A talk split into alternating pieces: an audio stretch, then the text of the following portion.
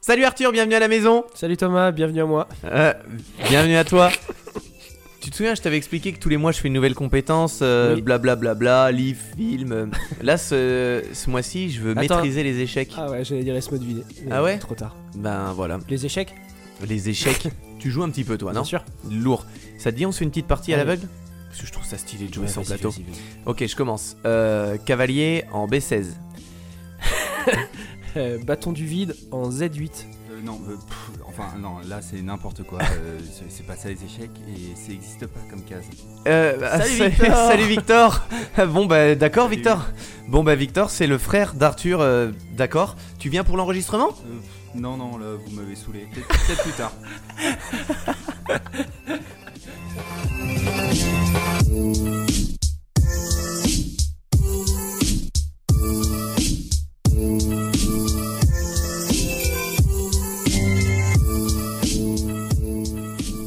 Bonjour et bienvenue sur Incredibilis. Bonjour, bonjour. Alors Direct. ça se voit, ça s'entend. vous avez pu l'entendre, je suis avec la grand-mère d'Arthur euh, aujourd'hui. Arthur n'a pas pu venir, donc euh, bonjour mamie Arthur. Bonjour.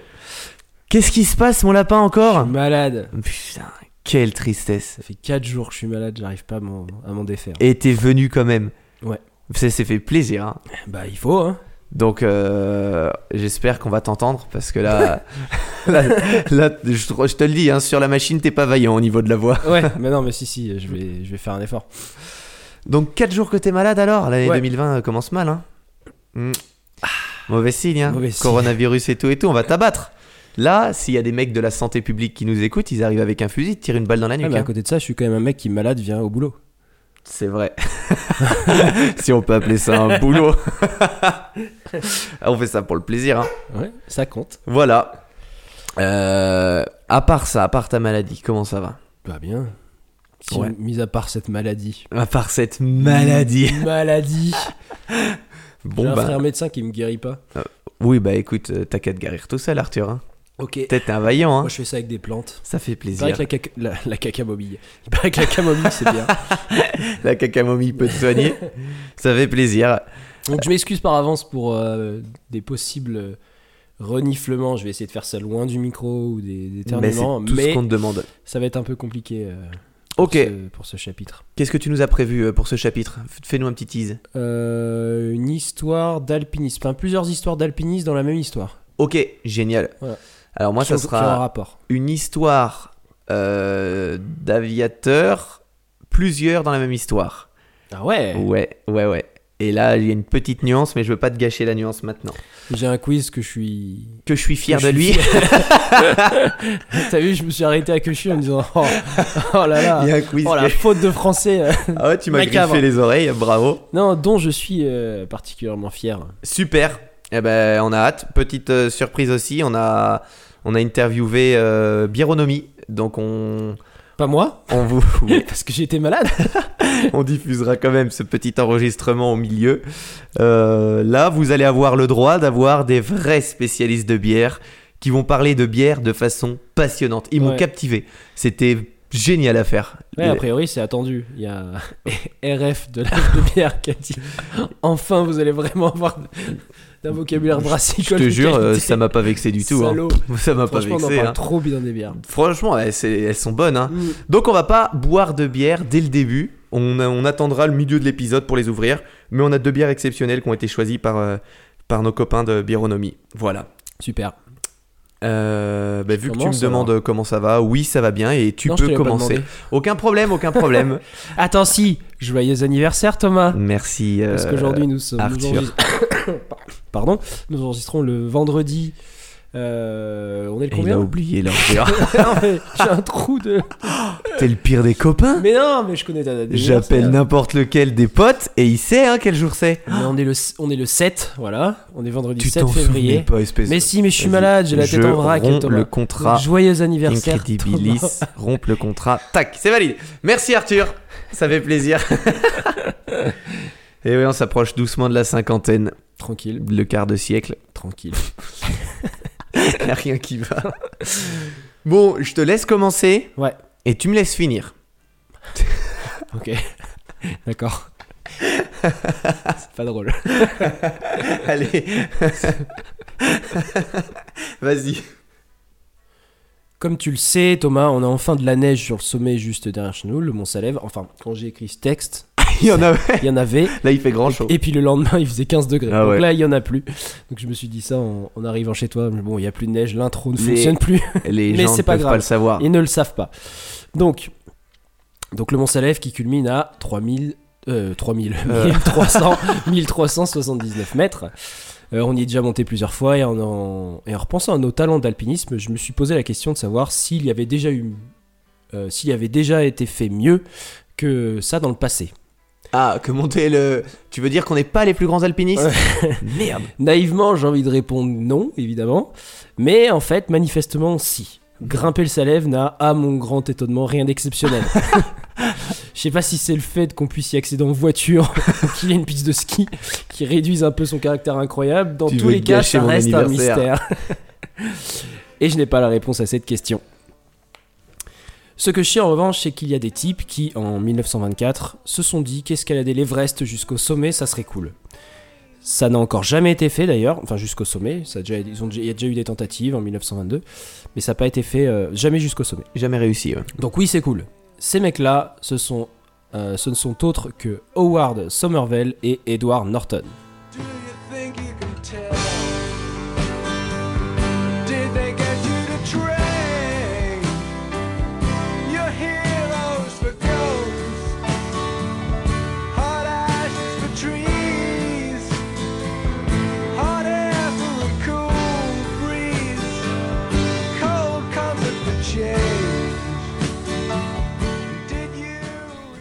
Mais alors, qui sont ces types, me demandes-tu Ouais, qui sont ces types Tu en connais évidemment un qui a joué dans de nombreux films que tu aimes beaucoup, mais alors l'autre Euh, Tu parles de Tim Norton. Tim Norton, non mais je rigole, c'est pas du tout c'est 1924. Alors il y a Theodore euh, Howard Somerville qui est né le 16 avril 1890 à Kendal en Angleterre. C'est ce que j'allais dire. tu le connais. C'est un alpinisme, euh, un alpinisme, un alpiniste britannique. Il participe à la Première Guerre mondiale entre 1915 et 1910 comme lieutenant médecin et il finira d'ailleurs chirurgien en Inde. Pour la petite info. Durant l'expédition britannique à l'Everest de 1922, il l'atteint avec George Mallory 1870 mètres d'altitude. Nouveau record d'altitude qui sera battu trois jours plus tard par Jeffrey Bruce et George Finch. C'est chiant. D'avoir un record qui tient 3 Trois jours. jours. Vraiment, l'autre. Trois jours. c'est- Il attendait, il attendait à l'hôtel, il a dit ok, je fais un mètre de plus. Même pas le temps d'être dans le Guinness Book. Edward Felix Norton est né le 21 février 1884 et c'est un officier et alpiniste britannique. C'est son grand-père Alfred Wills qui l'initie à l'alpinisme dans les Alpes. Rien à voir avec les motos? Wills? Norton. Ah non, non, non, je pense pas. Je pense que c'est pas le seul à s'appeler Norton. hein. Bah, peut-être que C'est c'est le commun. seul justement à s'appeler Ah, Norton. peut-être c'est le seul, ok. Ouais. Hum. Un peu comme euh, les descendants de Gengis Khan, Ouais, c'est ça qui sont Ils en sont fait tous descendants ouais, Norton. tous ses descendants. D'accord. Donc les présentations sont faites, rentrons maintenant dans le vif du sujet. Nous voilà le 4 juin 1924, jour où deux compères décident d'atteindre le sommet du monde. Ce sont deux alpinistes expérimentés et ils n'ont peur de rien et entament donc leur ascension. Ils partent du camp le plus haut situé sur l'Everest, c'est-à-dire 1870 mètres. Euh, 8170 mètres. D'accord. 8000 8170 Le- mètres. ce que je t'ai dit de quoi tout à l'heure? Tu 1870 m'as dit mètres 1800, ouais. pour Georges Mallory? Non, non, Ouais. c'était 8170 mètres, j'ai fait une erreur. D'accord. Et là, oui, là c'est pareil, 1000. Donc ils, ils partent de ce point-là, ils partent de 1870 mètres, qui est le camp le, situé le plus haut. C'est le camp numéro 6. D'accord. Et le, le camp le plus haut est à 8000 mètres? 8170, précisément. Et l'Everest, il va à quelle hauteur? 8848. Alors attends, mais le camp le plus haut, il est vraiment très très haut. Ouais, il est vraiment traité haut. Il y a que la fin de Je l'ascension. pensais pas du tout qu'il y avait un camp aussi haut. Mais ce que, en fait, ce que je trouve toujours bizarre, c'est que tu sais, il y a plein de camps. Ouais. Tu sais, des, des bases. Enfin. euh, Et euh, il n'y a pas. quand- Enfin, dans ma tête, je me dis, euh, si tu dois escalader l'Everest, tu pars du point 0. Enfin, ou en tout cas le plus bas possible. Oui, parce est- que- parce que j'imagine que là-bas, t'as peut-être pas. Le point zéro, il est loin peut-être, ouais. Et puis tu montes jusqu'en haut. Et là, euh, non, en fait, les gars, ils partent, bah, il leur reste 800 mètres à faire. euh, Oui, 700 mais 700 mètres à faire. comment ils y montent Eh bah, tu vas voir. Ok. Tu vas voir, tu vas voir. Euh, il faut un tout petit peu se remettre dans le contexte, euh, puisqu'à cette époque, les alpinistes sont de vrais gentlemen, et qui dit gentleman dit code vestimentaire. Il est hors de question d'avoir une tenue qui puisse être de mauvais goût. Ils sont donc habillés de vestes en laine, de chemises en flanelle, de gabardines coupe-vent, de guêtres en cachemire et de chaussures en cuir sur lesquelles, quand même, il sera installé quelques clous. L'utilité avant tout. hein. Ah ouais, la classe. Le, drôle, style. ça. Le style. Ils emportent avec eux quand même des bouteilles d'oxygène. Enfin, quand je dis euh, eux, je veux dire la centaine de Sherpas qui les accompagnent. Ah oui, bah oui, c'est des vaillants. Voilà, c'est comme ça qu'ils montent, avec les Sherpas. Les pauvres gars transportent les thermos de café, les fauteuils club et tout le mobilier. Non Si, et tout le reste du mobilier absolument vital dont cette belle expédition a besoin. C'est quand même une expédition extrêmement importante puisque personne n'a encore jamais atteint le sommet et donc pour être sûr et certain de la réussite, il y a tout un paquet d'autres alpinis- alpinistes chevronnés prêts à relever le défi si jamais nos deux Somerville et Norton n'arrivaient pas à atteindre ce Graal glacé. Ouais. À ces altitudes inhumaines, dans des températures de froid extrêmes, sur des ponts inconnus, avec leur équipement précaire et sans oxygène, il ne fait aucun doute que les deux grimpeurs ne sont pas de simples débutants. Ils connaissent les risques d'une telle aventure, et ils n'en sont d'ailleurs pas à leur coup d'essai, puisque, comme je te l'ai dit, en 1922, il y a une première tentative s'échouant à seulement 1800 euh, 8170 mètres. Je vais pas y arriver. Je vais pas y arriver. C'est pas très grave. Donc, quand le jour se lève ce matin du 4 juin, il fait un temps magnifique. Ils sont donc persuadés d'avance de leur succès. Ça sera les premiers humains à fouler le point terrestre le plus haut du monde à 1848 mètres. À 8848 C'est mètres. dingue. Mais je vais pas y arriver. hein. Non, non, mais ton cerveau est Il inactif veut là. pas. Il me Mm. dit euh, non, 8000 n'existe pas. C'est trop. C'est trop. C'est trop.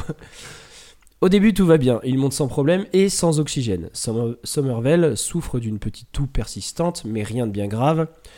Euh, ça l'empêche pas de continuer.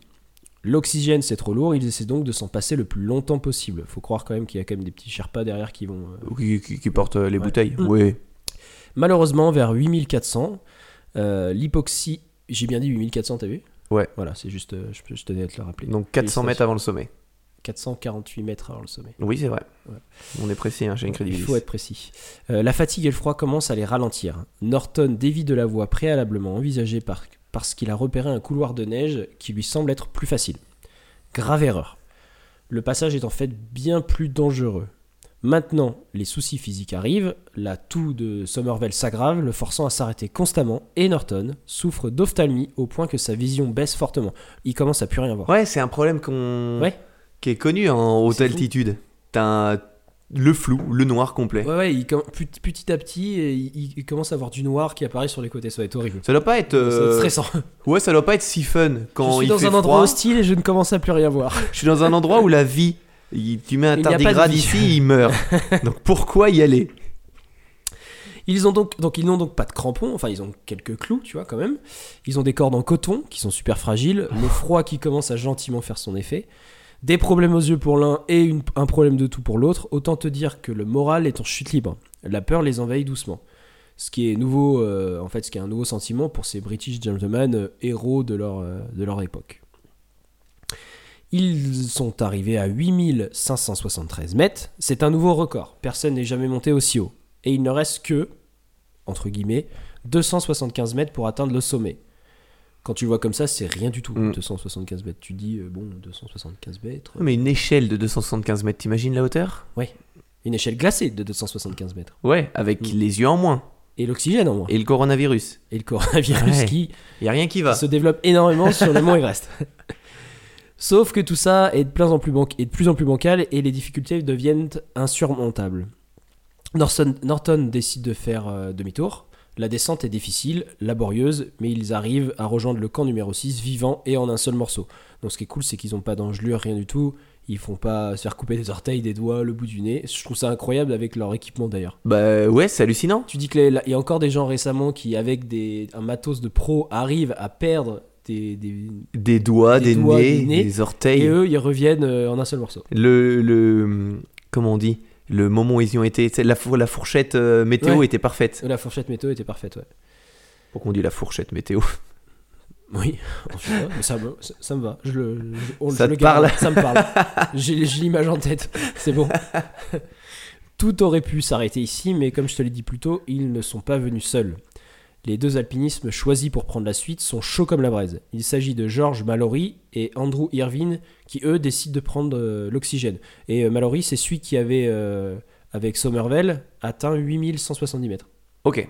Donc lui, il était là. Il connaît aussi. Ouais, la première fois. Ouais, ouais. Donc pas envie de se casser les dents comme l'équipe de losers avant eux, avec l'oxygène. Ouais. Donc là, je dois te dire que j'en ai fini avec Somerville et Norton, et place au suivant, Mallory et Irvine. Allez. Mallory et Irvine entament l'ascension le 6 juin. On les aperçoit sur l'arête euh, sommitale vers midi, juste avant l'arrivée d'un gros nuage. Jusque-là, tout va bien. Sauf qu'une fois que le nuage est passé, on ne les reverra plus jamais. Le chef de l'expédition ne peut que constater l'échec cuisant de celle-ci, et tout le monde rentre au bercail. Direction l'Angleterre. C'est tout. On les voit plus. Ouais, fin de l'histoire. Ouais, non, mais ça, c'est quand même un milieu qui est dingue. hein. Ça Ceux peur, qui hein. font ça, Oh, regardez, ils sont là, il fait super beau. Oh, nuage. euh, Oh, ils ont disparu. c'est dingue. C'est comme ceux qui font du. Tu sais, le wingsuit, là. euh, ouais. Dans notre région, il y en a plein Ouais. qui font ça. là, le, le vol en parachute avec Ouais. la combinaison d'écureuil.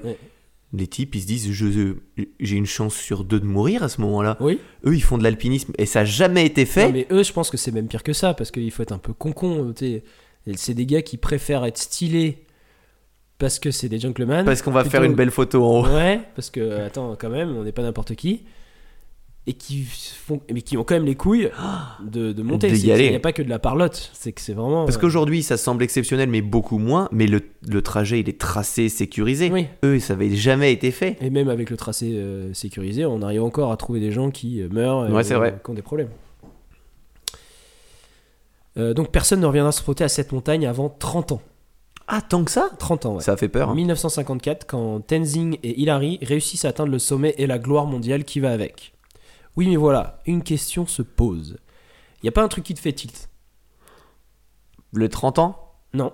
Non, mais dans leur ascension. Parce que là, on a dit que c'était Tenzing et Hillary qui avaient réussi à atteindre le sommet en premier, mais est-ce qu'on est vraiment sûr que c'est eux? Ah, est-ce qu'on a une preuve? Ouais, est-ce qu'on a une preuve? Ah oui, j'avais même pas tilté quand tu me dis ils arrivent à atteindre le sommet, mais euh, Oui, est-ce qu'on a une preuve que euh, avant Mallory Irvine n'ont pas réussi à atteindre le sommet Peut-être que en fait c'est à la redescente. peut-être qu'ils ont réussi. Ils sont... Ah ouais, ou peut-être qu'ils sont restés au sommet tout ce temps. Ouais, ouais. Donc ça, comment être sûr que Mallory et Irvine ne sont pas morts pendant la redescente Parce qu'après tout, c'est possible. Et dans ce cas-là, ça voudrait dire que euh, en fait les, les premiers ne seraient en fait pas les premiers. Mhm.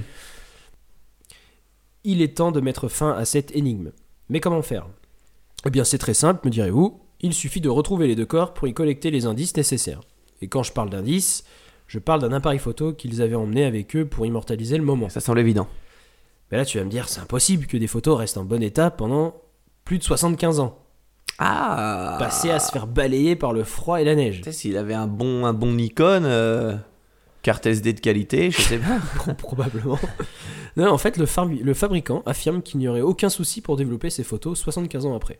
Donc les gars sont contents, ils disent, Allez, on y va. y a, on a peut-être une touche. Et c'est là que j'abandonne encore une fois nos deux pauvres alpinistes morts euh, pour l'exploit, pour te raconter une nouvelle histoire bien plus récente, celle-ci, puisque je vais te parler d'un Américain, Ouais. Conrad Anker, alpiniste professionnel, qui va créer la Mallory et Irvine Research Expedition. Sauf que cette fois, on ne parle plus de vestes en laine et de chaussures en cuir, rien à voir. L'expédition est dotée de toute la meilleure technologie nécessaire au bon déroulement de la recherche. Donc les gars sont habillés avec euh, des combinaisons en Kevlar, des tonnes de couches. Là, là, là c'est pro. Enfin, c'était probablement un peu pro avant aussi, mais Ouais. Là, c'est solide.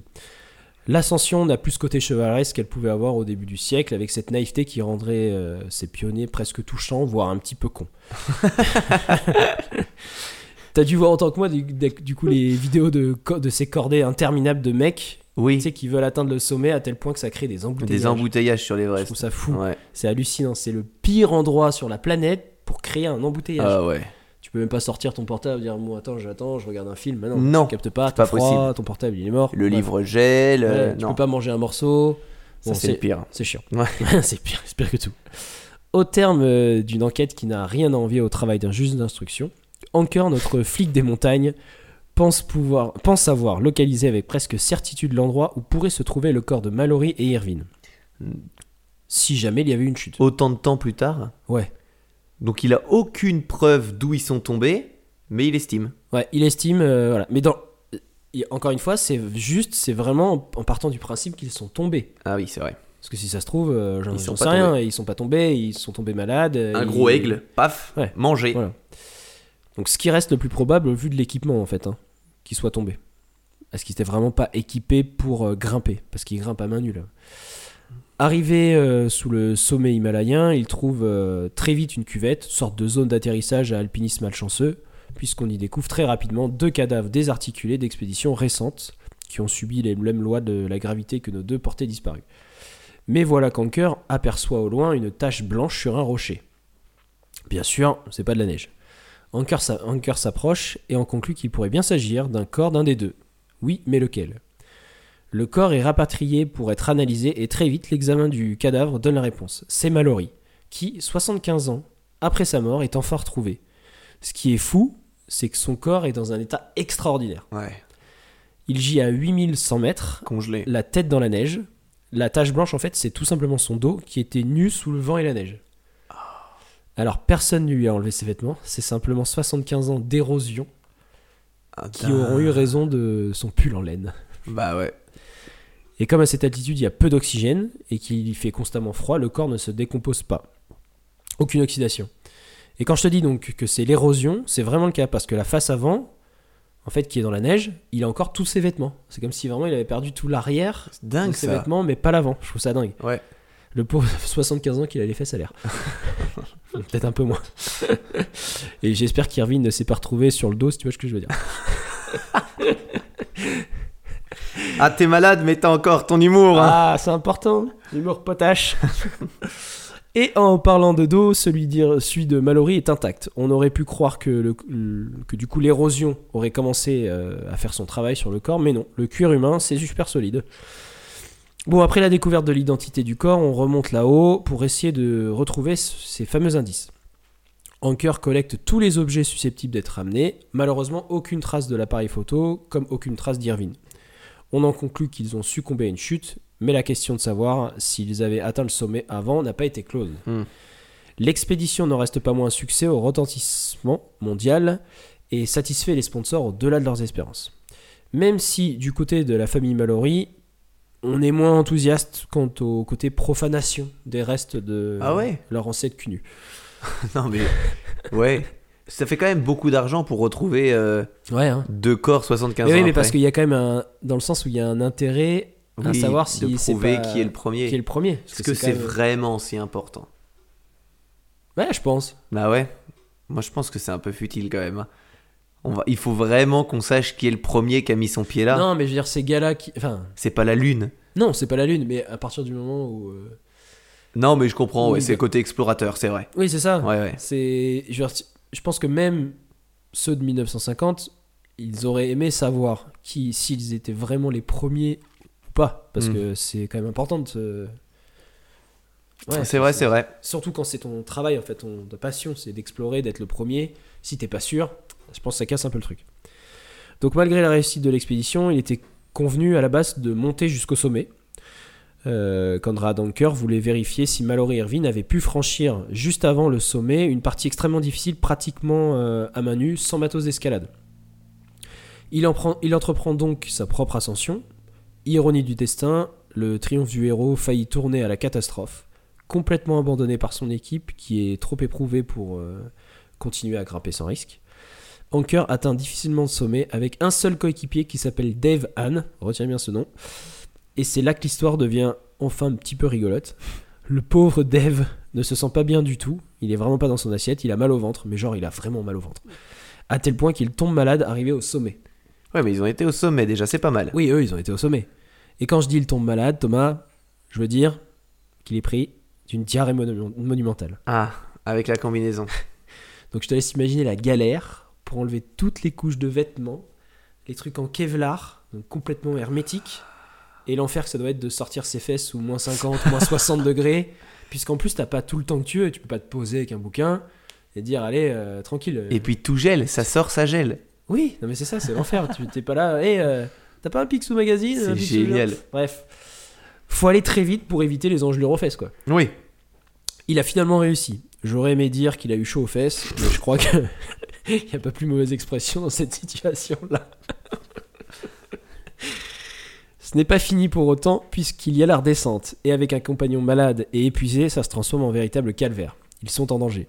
Anker réussit par radio à demander de l'assistance à ses coéquipiers, et les deux montagnards s'en sortiront de justesse. En 1999, la conquête de l'Everest n'est plus un événement depuis longtemps, pourtant Dave Hahn décroche un record auquel personne n'était préparé. Le premier caca d'un humain sur le toit du monde. C'est bien. Bon, il y en a peut-être des qui l'ont déjà fait, non? Bah, je, je- je suis pas sûr que ce soit la meilleure solution, quoi. Genre, tu, tu fais ça avant, tu te retiens. Ouais. Je, je crois pas que ce soit. Je crois que c'est un peu dangereux, en Je pense que fait. les gens, euh, ça doit être trop drôle qu'ils l'aient laissé parce que c'est pas haut le toit du monde. hein. Non, on va le laisser. c'est tout gelé. Non, non, ça, ça fait partie de l'histoire. Enfin, pour conclure, la tentative d'Anker de franchir le passage le plus difficile avec ses seules mains ne fut pas convaincante. Ni réussite, ni échec total. On ne peut pas, on ne peut en conclure l'impossibilité d'une escalade sans matériel.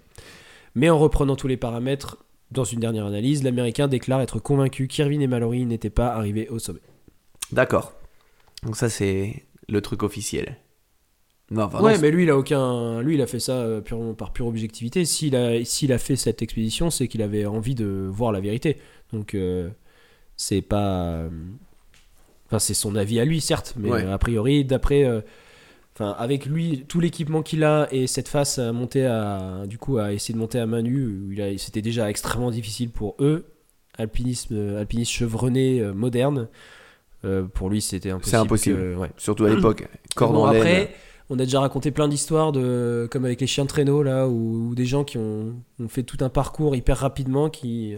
Qui semble impossible, comme avec euh, Sir Ernest Shackleton Ouais, qui avait traversé l'île avec ouais. ses types. Donc Et après tout, euh, on n'est pas sûr à 100%. On n'est pas sûr. euh, a priori, J'aime à croire que c'est pas parce que on a du meilleur matos que on est moins vaillant. ouais. Bah là après, le problème c'est que t'as pas trop le choix dans le sens où tu dois être un minimum protégé quoi. Ouais. Ah non, c'est clair. C'est pas genre j'ai les meilleures chaussures, euh, j'ai le modèle 2020, total modèle 2019, t'y arriveras jamais. Non, jamais. Mais tu sais, c'est comme aller dans les grands fonds marins. Si tu vas avec tes palmes et ton tuba, tu arriveras jamais. Si t'es un pur sous-marin, t'as plus de chances d'y Oui, arriver. c'est vrai. Ouais, Vu comme ça. très bien. Voilà, Ton histoire est finie mon histoire est terminée. Très bien. Alors, euh, j'ai eu un peu peur parce que j'ai préparé pour un prochain chapitre une histoire sur des alpinistes. Et quand tu as dit ça, je dis non, non, tant d'heures de travail. non, c'était pas celle-là. J'en ai une autre d'ailleurs pour un prochain chapitre sur le K2. Rien à voir? Ok, ben. Non, non, Si c'est pas celle-là. Ah ok, Ça, ça aurait été trop triste. ok, ok. Ok, euh, si tu l'acceptes, parce que tu es aussi un décideur de ce podcast. si De tu veux- ce Ouais, bah, je l'ai mal dit. T'es pas obligé de juger. J'ai pas jugé tes mille reniflements dans l'épi. On balance le petit enregistrement avec euh, Michel et Valérian de Bironomie et ça nous permet en même temps. Temps de goûter les bières. Yes Allez, Alors on y va. Et on se retrouve directement dans les locaux de Bironomie. Alors bonjour messieurs. Bonjour Thomas. Donc avec nous, euh, on a le plaisir d'accueillir Michel et Valérian. Enchanté. Donc salut. Euh, Arthur s'excuse, RIP à son système immunitaire. Il a une petite maladie, donc on va faire sans lui. J'espère que ça vous dérange pas trop. Écoute, on va faire sans, malheureusement. Ouais, bon, on reviendra. Bon, on reviendra. Euh, le but, pourquoi je suis ici ce soir, c'est pour vous présenter, pour présenter Biéronomie, pour expliquer pourquoi on travaille avec vous, comment ça s'est fait. Et puis, puis voilà, on va passer un petit moment ensemble. euh, On va parler de bière. Et puis on va parler de, de votre passion. Ça vous va? Eh ben, c'est parfait. Génial. Alors, on commence. Biéronomie, qu'est-ce que c'est? Qu'est-ce que je fais? Je commence, Valérian? Tu peux Allez. commencer, Et c'est toi qui as n'oubliez pas de commencé vous Bironomie. présenter aussi. J'ai été Allez, donc moi je suis. Michel, je suis le gérant de Bironomie. euh, J'ai un associé, on est tous les deux à avoir euh, fondé, euh, créé cette, cette aventure euh, il y a de cela 5 ans. On a commencé en 2015. Mon associé, euh, avec qui euh, on s'est connus dans, dans le cadre d'une passion pour la musique, on est tous les deux DJ, euh, on se connaît depuis très longtemps euh, par le biais de cette passion. Et pour prolonger euh, un peu ce délire autour d'une passion, euh, Nicolas, mon associé, m'a fait découvrir son amour pour euh, ce qu'on appelle nous la vraie bonne bière. Euh, et ce qu'on n'est pas les seuls à appeler comme ça d'ailleurs. Quand on découvre la bière artisanale, on découvre enfin ce que veut dire le mot bière. Donc euh, Nicolas m'a fait tomber dedans il y a quelques années et puis j'ai fini par euh, me lancer dans l'aventure avec lui et créer cette société Bironomie autour d'une passion. Euh, on savait pas trop euh, quoi, quand, comment, quoi faire, mais on a très très vite créé notre entreprise. par le biais notamment de, de premières activités de dégustation d'accords Ouais. mets et bières, d'où d'ailleurs le nom de bironomie. Euh, bironomie, euh, ça vient de deux choses, euh, du, euh, de notre passion pour la musique avec euh, métronomie par exemple. On aimait bien ce mot-là. Ouais. Et puis euh, par l'alliance de la bière et de la gastronomie. On s'était euh, fixé comme objectif d'élever la bière au, au- au niveau gastronomique. Ok. Alors depuis, on va bien plus loin. euh, puisque aujourd'hui on ouvre, on essaie vraiment d'ouvrir la, la bière au grand public, la bière artisanale, Ouais. par le biais de six activités. Bironomie. surtout, ouais. Comment Faire ça bien, et pardon de te couper, mais une exactement. façon de faire. On essaye de, de- de- de faire ça bien également, euh, et, effectivement, par le biais de cinq, six activités maintenant. Donc, on a la cave à bière, Ouais, Valérie on va pouvoir présenter. Euh, le site web, donc l'idée c'est de présenter une cave à bière avec si possible un peu de conseils, mais c'est pas toujours évident. J'expliquerai pourquoi après. Euh, donc un site de vente en ligne bironomie.com avec énormément de références. Toutes les références qu'on rentre nous ici au magasin, on les retrouve sur notre site de vente en ligne, qui est donc une cave à bière artisanale en ligne. Euh, par le biais également, je disais six activités. On en a une petite, c'est le point relais, parce qu'il faut se faire connaître, il faut faire Ben, venir faut des faire gens venir les gens, bien sur sûr. notre site qui est un petit peu à l'extérieur du centre-ville, d'Annecy, que j'ai pas précisé, donc on est à Sénaux. Euh, on a également une activité événementielle, on organise le Lyon Beer Festival. Euh, on a la fierté aujourd'hui de d'être à la base de ce qui est devenu le plus important des festivals de bière en France, et de bière artisanale en particulier, mais même de bière tout compris, en termes de fréquentation, c'est quand même assez imposant. 12 000 personnes chaque année à la sucrière, plus de 120 brasseries du monde entier. Ouais. Euh, les 11 et 12 avril, j'en profite, comme ça on n'y revient plus. On participera avec Arthur, c'est promis. Et bah super. Ça va être cool. On fait de la distribution, c'est-à-dire du B2B, de la vente aux professionnels. Et enfin, depuis euh, deux mois et demi, on a un bar, une activité de dégustation sur place ici, avec euh, des bières de dingue à la pression, à découvrir. Donc c'est toujours dans ce but de partager une passion euh, et de faire découvrir euh, des goûts, euh, des saveurs que les gens euh, Ouais. ne connaissent pas. Euh, voilà, donc Bah, ça part un peu dans tous les sens. et puis avec le conseil. ouais, ouais. Ouais. Voilà. Euh, oui, donc euh, moi je me présente euh, à mon tour, je suis Valérian. Moi j'ai euh, j'ai été, euh, je suis un, je suis un passionné de bière et c'est pour ça que je suis là. Euh, J'étais euh, barman euh, dans un bar à la base en tant que serveur. Je Ouais. me suis petit à petit intéressé par la bière, à un point tel que c'était il y a un an et demi à peu près, à un point tel que ça m'a ça m'a vite euh, ça a vite pris euh, une grande partie de mon temps. Et je me suis dit euh, au lieu de faire ça de mon temps libre autant de faire ça mon travail. Et du coup j'ai commencé à plus travailler dans la bière.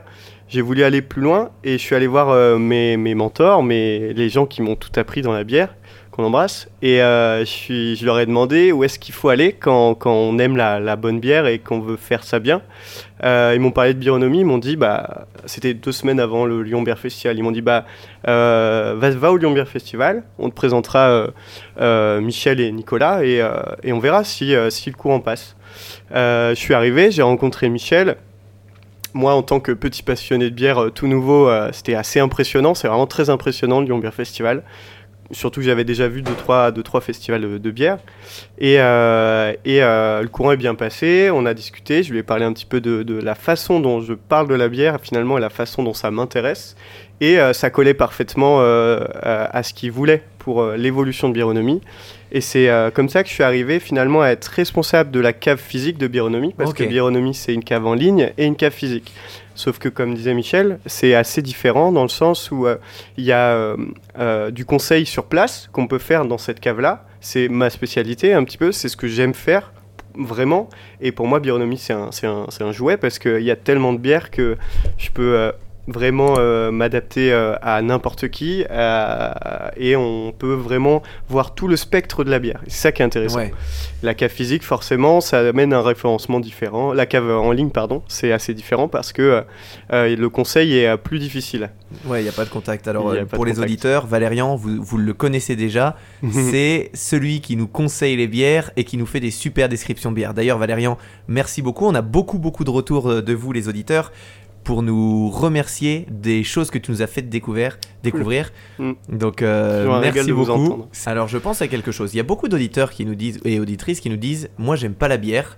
Mhm. Est-ce que, de tête, là, tout de suite, vous avez une référence d'une- de quelque chose qu'on pourrait conseiller pour Alors, une personne qui n'aime pas la bière faut- On a la nous- même. on- on- on a l'habitude à peu près tous les jours de voir des gens qui nous disent moi j'aime pas la bière. Donc, mais c'est pas femme. suffisant. Donc euh, la personne en général qui nous dit ça euh, n'aime pas la bière pour par rapport à l'amertume. Hmm. Et donc il suffit de l'orienter vers des bières qui n'ont aucune amertume. D'accord Par contre, en général, c'est compensé par l'acidité. Les gens qui n'aiment pas l'amertume aiment l'acidité.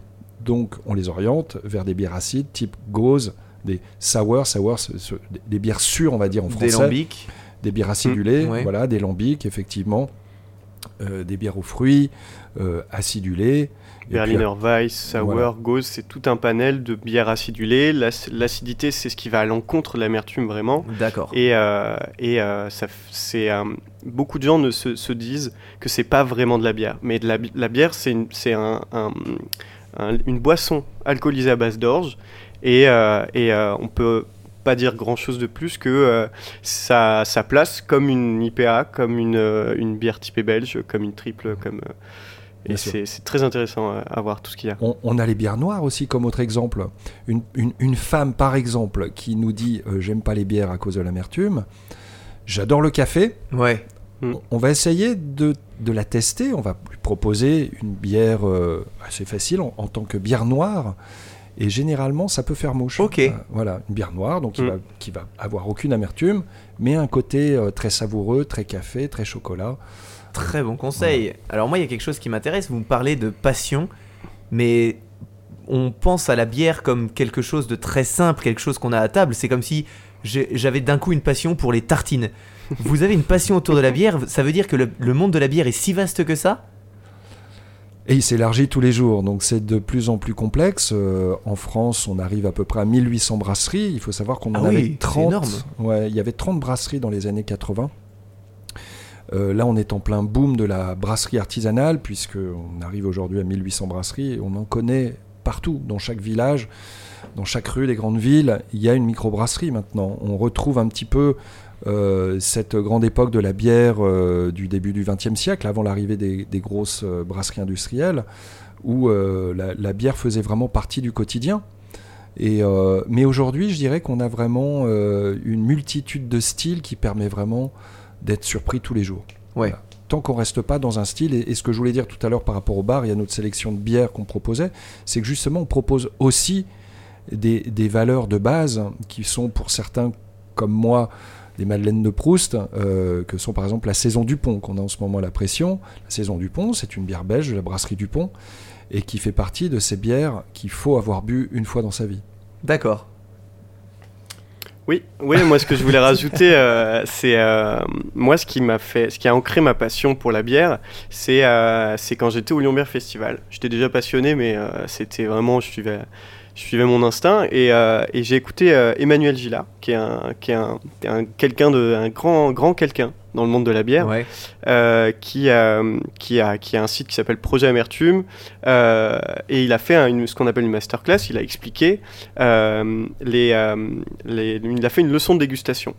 Ce qui, ce qui plaît à énormément de gens dans la bière, c'est le côté dégustatif. C'est le côté, c'est accessible. Je peux, moi, pour 3 euros, prendre une bière et euh, pouvoir essayer de noter toute la variété de, de- de- de- des choses que je reconnais dans cette bière. Ouais, comme le ferait Ouais. un- une personne qui boit du vin et Exactement, qui aime ça. Voilà. exactement. Et ça, ça m'aura coûté 3 euros. J'aurais pu faire ça au bar euh, avec, mes, avec mes potes. On, on- on boit un coup et on se dit euh, Oh, T'as vu euh, les notes de vanille de celle-là, c'est Ouais. incroyable. Puis le goût de poivron à la fin. Oh là là, le café, celui-là, il est très présent. Euh, et c'est quand Emmanuel Gillard a dit Il y a plus de euh, 1200, je crois, ou 1600 flaveurs possibles dans la bière. Euh, ce qui est encore plus que le vin en fait à titre de, de Oui, flaveur c'est pas pur. étonnant. Et, euh, et euh, c'est ça qui m'a fait dire, en fait, c'est on peut tout faire avec la bière. On Mhm. peut tout faire. Et les brasseurs nous le prouvent tous les jours. Tout dans les bières qu'on va proposer, dans les bières que je vous donne, quand on vous donne par exemple une triple fruited ghost, quand on vous donne une bière de Noël euh, revisitée, revisitée, euh, quand on voit n'importe quoi, on se dit les brasseurs, c'est des dingues, c'est des artistes. Oui, c'est des artistes parce que Ouais. grâce à vous, on a goûté des choses exceptionnelles. Nous, quand on a commencé Incredibilis avec Arthur, on, on buvait essentiellement de la Kronenbourg et de la Henken, mais on aimait bien goûter des choses. On a découvert avec grâce à vous des bières au piment, des, des Mm. bières aux huîtres qui ont été des révélations exceptionnelles. Des choses qui nous font dire, il y a deux ans j'aurais goûté ça, je j'aurais jamais imaginé goûter une bière à l'huître, une bière au, au piment, les gauzes. Moi actuellement, depuis l'épisode où Valérian tu nous as conseillé les gauzes, j'en bois ouais. systématiquement. Pas au point d'en boire euh, d'être alcoolique à ça. J'apprécie vraiment le fait d'en boire. C'est la chose la plus incroyable que j'ai goûtée. Mm. Et juste pour ça, je dois te remercier parce que vraiment, c'était le Avec meilleur plaisir. concert que je pou- Ouais. le conseil que je pouvais recevoir. C'est une bière sur laquelle on a eu beaucoup de retours sur le podcast. Donc, euh, C'est- un style euh, assez dingue. Et, Ouais. ouais. et euh, il y, a, il y a- il y a, comme je te disais, en France, on est très bon pour ça. Et c'est- il, faut, il faut faire découvrir la gauze aux gens. Faut apporter la gauze aux gens. vous avez sélectionné deux bières qu'on va boire avec Arthur euh, juste après ce petit passage. Mhm. Donc, euh, parlez-nous de ces bières. Donc, euh, je vais vous parler, moi, d'une d'une bière qui, qui, qui s'appelle la B. Ça veut pas dire grand chose, mais c'est une bière de la brasserie Les Funambules. C'est une brasserie locale que j'ai découvert en arrivant ici. C'est un jeune couple de brasseurs. J'ai pu discuter un peu avec les brasseurs. Euh, monsieur vient du, du- a tout appris au Canada, là où la bière est très très bien ancrée. Vous le savez Mais un petit peu avec les bières ça, que vous avez c'est dégustées. impressionnant. C'est On a des impressionnant. auditeurs qui nous envoient des bières, mais faut vraiment qu'on vous en ramène. C'est quelque chose qu'on a goûté, ça n'a rien à voir avec ce qu'on boit ici. Mm. Ça, c'est mm, une des meilleures choses que j'ai goûté, la bière Le Castor. Euh, merci à nos auditeurs et n'hésitez pas à nous en renvoyer. C'est enfin le trèfle noir, c'est des brasseries, des petites brasseries, mais qui font des choses exceptionnelles. Donc, oui, c'est euh, vraiment quelque chose ouais. euh, au niveau de la culture bière. Nous, on a des clients canadiens qui nous, qui nous parlent de leur trip là-bas. Euh, t'as envie d'aller avec eux, t'as Ah envie ouais. qu'ils te ramènent, t'as envie, t'as envie d'être, t'as envie de déménager là-bas. Euh, mais, euh, mais on est bien ici à Bironomie. Ouais, vous êtes bien, ouais. Euh, Et on a des bières canadiennes. et on a des bières Parfait. Donc cette bière. Euh, donc les funambules, c'est une Bretted Sour Kettle. Alors explique-nous fait- parce que moi j'ai rien compris. Ouais. Alors, euh, euh, donc euh, moi je suis, comme vous quand euh, je reçois une nouvelle bière comme ça dont je ne connais pas très bien la recette, je me renseigne, je fais mes petites recherches. Je suis allé voir que un kettle déjà, une sour kettle, c'est un type de bière de base acide. Le kettle est une technique pour rendre sa bière acide. Alors ça, ça c'est au niveau moléculaire, au niveau de ce que tu rajoutes dans ta bière, au niveau technique, mais ça c'est pas forcément ce dont on va parler. On va plutôt parler du côté dégustatif. En plus de ce, de ce, de ce kettle, euh, elle est brettée, cette bière. Brettée, c'est un type de levure sauvage. C'est une famille de levures qui va être, euh, euh, qui va apporter un côté un peu rustique, acide à notre bière. Un peu dans tout ce qui est lambic et gueuse, sont des bières qui sont, qui sont qui sont faites euh, avec euh, ces familles de levures, ces souches de levure qui, euh, qui vont donner vraiment une base euh, très puissante et acide à, à nos bières. Ce Donc- sont d'ailleurs, si je peux me permettre, des levures ambiantes, hein, tout simplement. Ce oui, sont des levures sauvages. ouais. Ce sont Oui. des bactéries ambiantes, des bactéries qui viennent infecter la bière. La bière Comme est, pour une lambic alors. Oui, Ah, ce sont les lambics. Les lambics sont faites à partir de ces bactéries euh, qu'on peut trouver dans l'atmosphère de certaines de ces brasseries, Mm.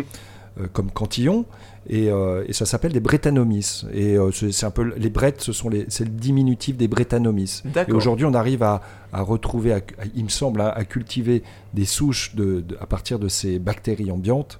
euh, pour éviter d'avoir à mettre ces bières en contact euh, direct avec, euh, avec l'air. ambiant Mm. et pour être sûr d'avoir un bon résultat. Ouais, pour recréer finalement quelque chose d'ancestral, c'est un peu plus à la portée de tous les Oui. brasseurs. Voilà, c'est un peu aussi ça le style kettle, c'est que tout le monde peut le faire, c'est plus facile que moins de ouais. voilà mettre sa bière sur le toit de son château. euh, voilà.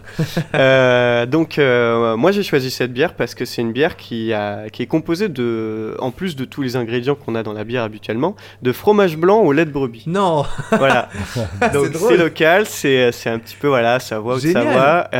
et D'où le baie. eh, eh, eh, le c'est ça. Le Il y a nom, beaucoup de ça vient de bien là. sûr, ouais, ouais. Euh, et en fait, euh, ce qui est très intéressant dans cette bière, parce que euh, tout, de suite, on a voulu l'ouvrir. Euh, euh, on a dégusté ça. Et c'est d'une douceur, c'est extrêmement doux. C'est très facile à boire. En fait, on a cette base un petit peu acide, un petit peu acidulée qui va te rappeler le, citron frais. Vraiment le citron euh, dans le nez. Le lactose apporté par le fromage de lait de brebis va apporter de la texture à ta bière. Donc tu auras une bière qui sera légèrement pétillante, un peu douce, qui va apporter beaucoup de saveur. Et en fait, finalement, sur le- le début et la fin de cette bière-là, tu as une expérience en bouche qui va être euh, à la fois rustique, à la fois citronnée frais, à la fois douce et qui va être très désaltérante aussi. Donc avec une bière qui est finalement peut-être un peu compliquée, et ben c'est aussi, aussi facile à boire que, que du Danao, dirais. Donc là, tu m'as donné vraiment très envie de la goûter. Ouais. Je la goûterai dans quelques secondes Ouais, avec Arthur. Euh, cette bière, c'est quelque chose qu'on peut retrouver sur votre site internet. Bien Exactement. entendu, ouais. Ouais, Donc ouais. une personne qui habite à l'autre bout de la France peut la commander. Une personne qui habite à l'étranger, est-ce qu'elle peut la commander aussi? Non, pour l'instant, nous, nous, on peut expédier qu'en France. D'accord. Ouais, pour des histoires euh, de, de, de, de- comment dire, de taxes, euh, d'administration. euh, C'est déjà on pas mal. qu'en France. On s'arrangera si des Voilà. personnes veulent à l'étranger. Euh, passez par nous, mais vraiment super. Et toi, Michel, t'as choisi une bière Alors, aussi c'était juste pour donner une petite précision. Les Funambules, cette brasserie se situe en Savoie, à La Rochette, Ok. pas très Mm. loin des Sept-Lots. Donc, on est euh, pratiquement en station de ski. Euh, ce sont des bières bio. Moi, j'ai fait un choix Oui, assez proche finalement au niveau de la provenance euh, de- de- du choix de Valérian euh, avec euh, la brasserie Galibier qui vient de Valoir, Ok. station de ski. Donc ça reste dans le coin aussi. Exactement, et toujours en Savoie.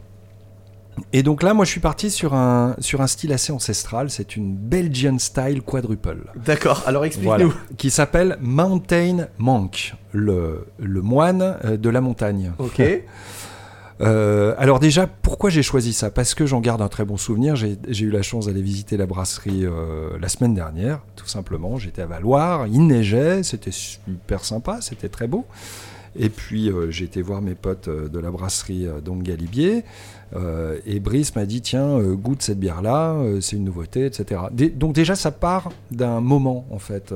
Pour moi c'est ça souvent la bière. C'est pourquoi cette bière là, elle est très bonne. Mais c'est euh, c'est aussi vraiment par rapport à un moment Ouais. de dégustation. Euh, dans un cadre extra, euh, Valoir, on est en pleine Maurienne. Euh, et puis avec des gens très très cool qui sont vraiment de très très grands brasseurs, euh, les brasseurs de la brasserie Galibier.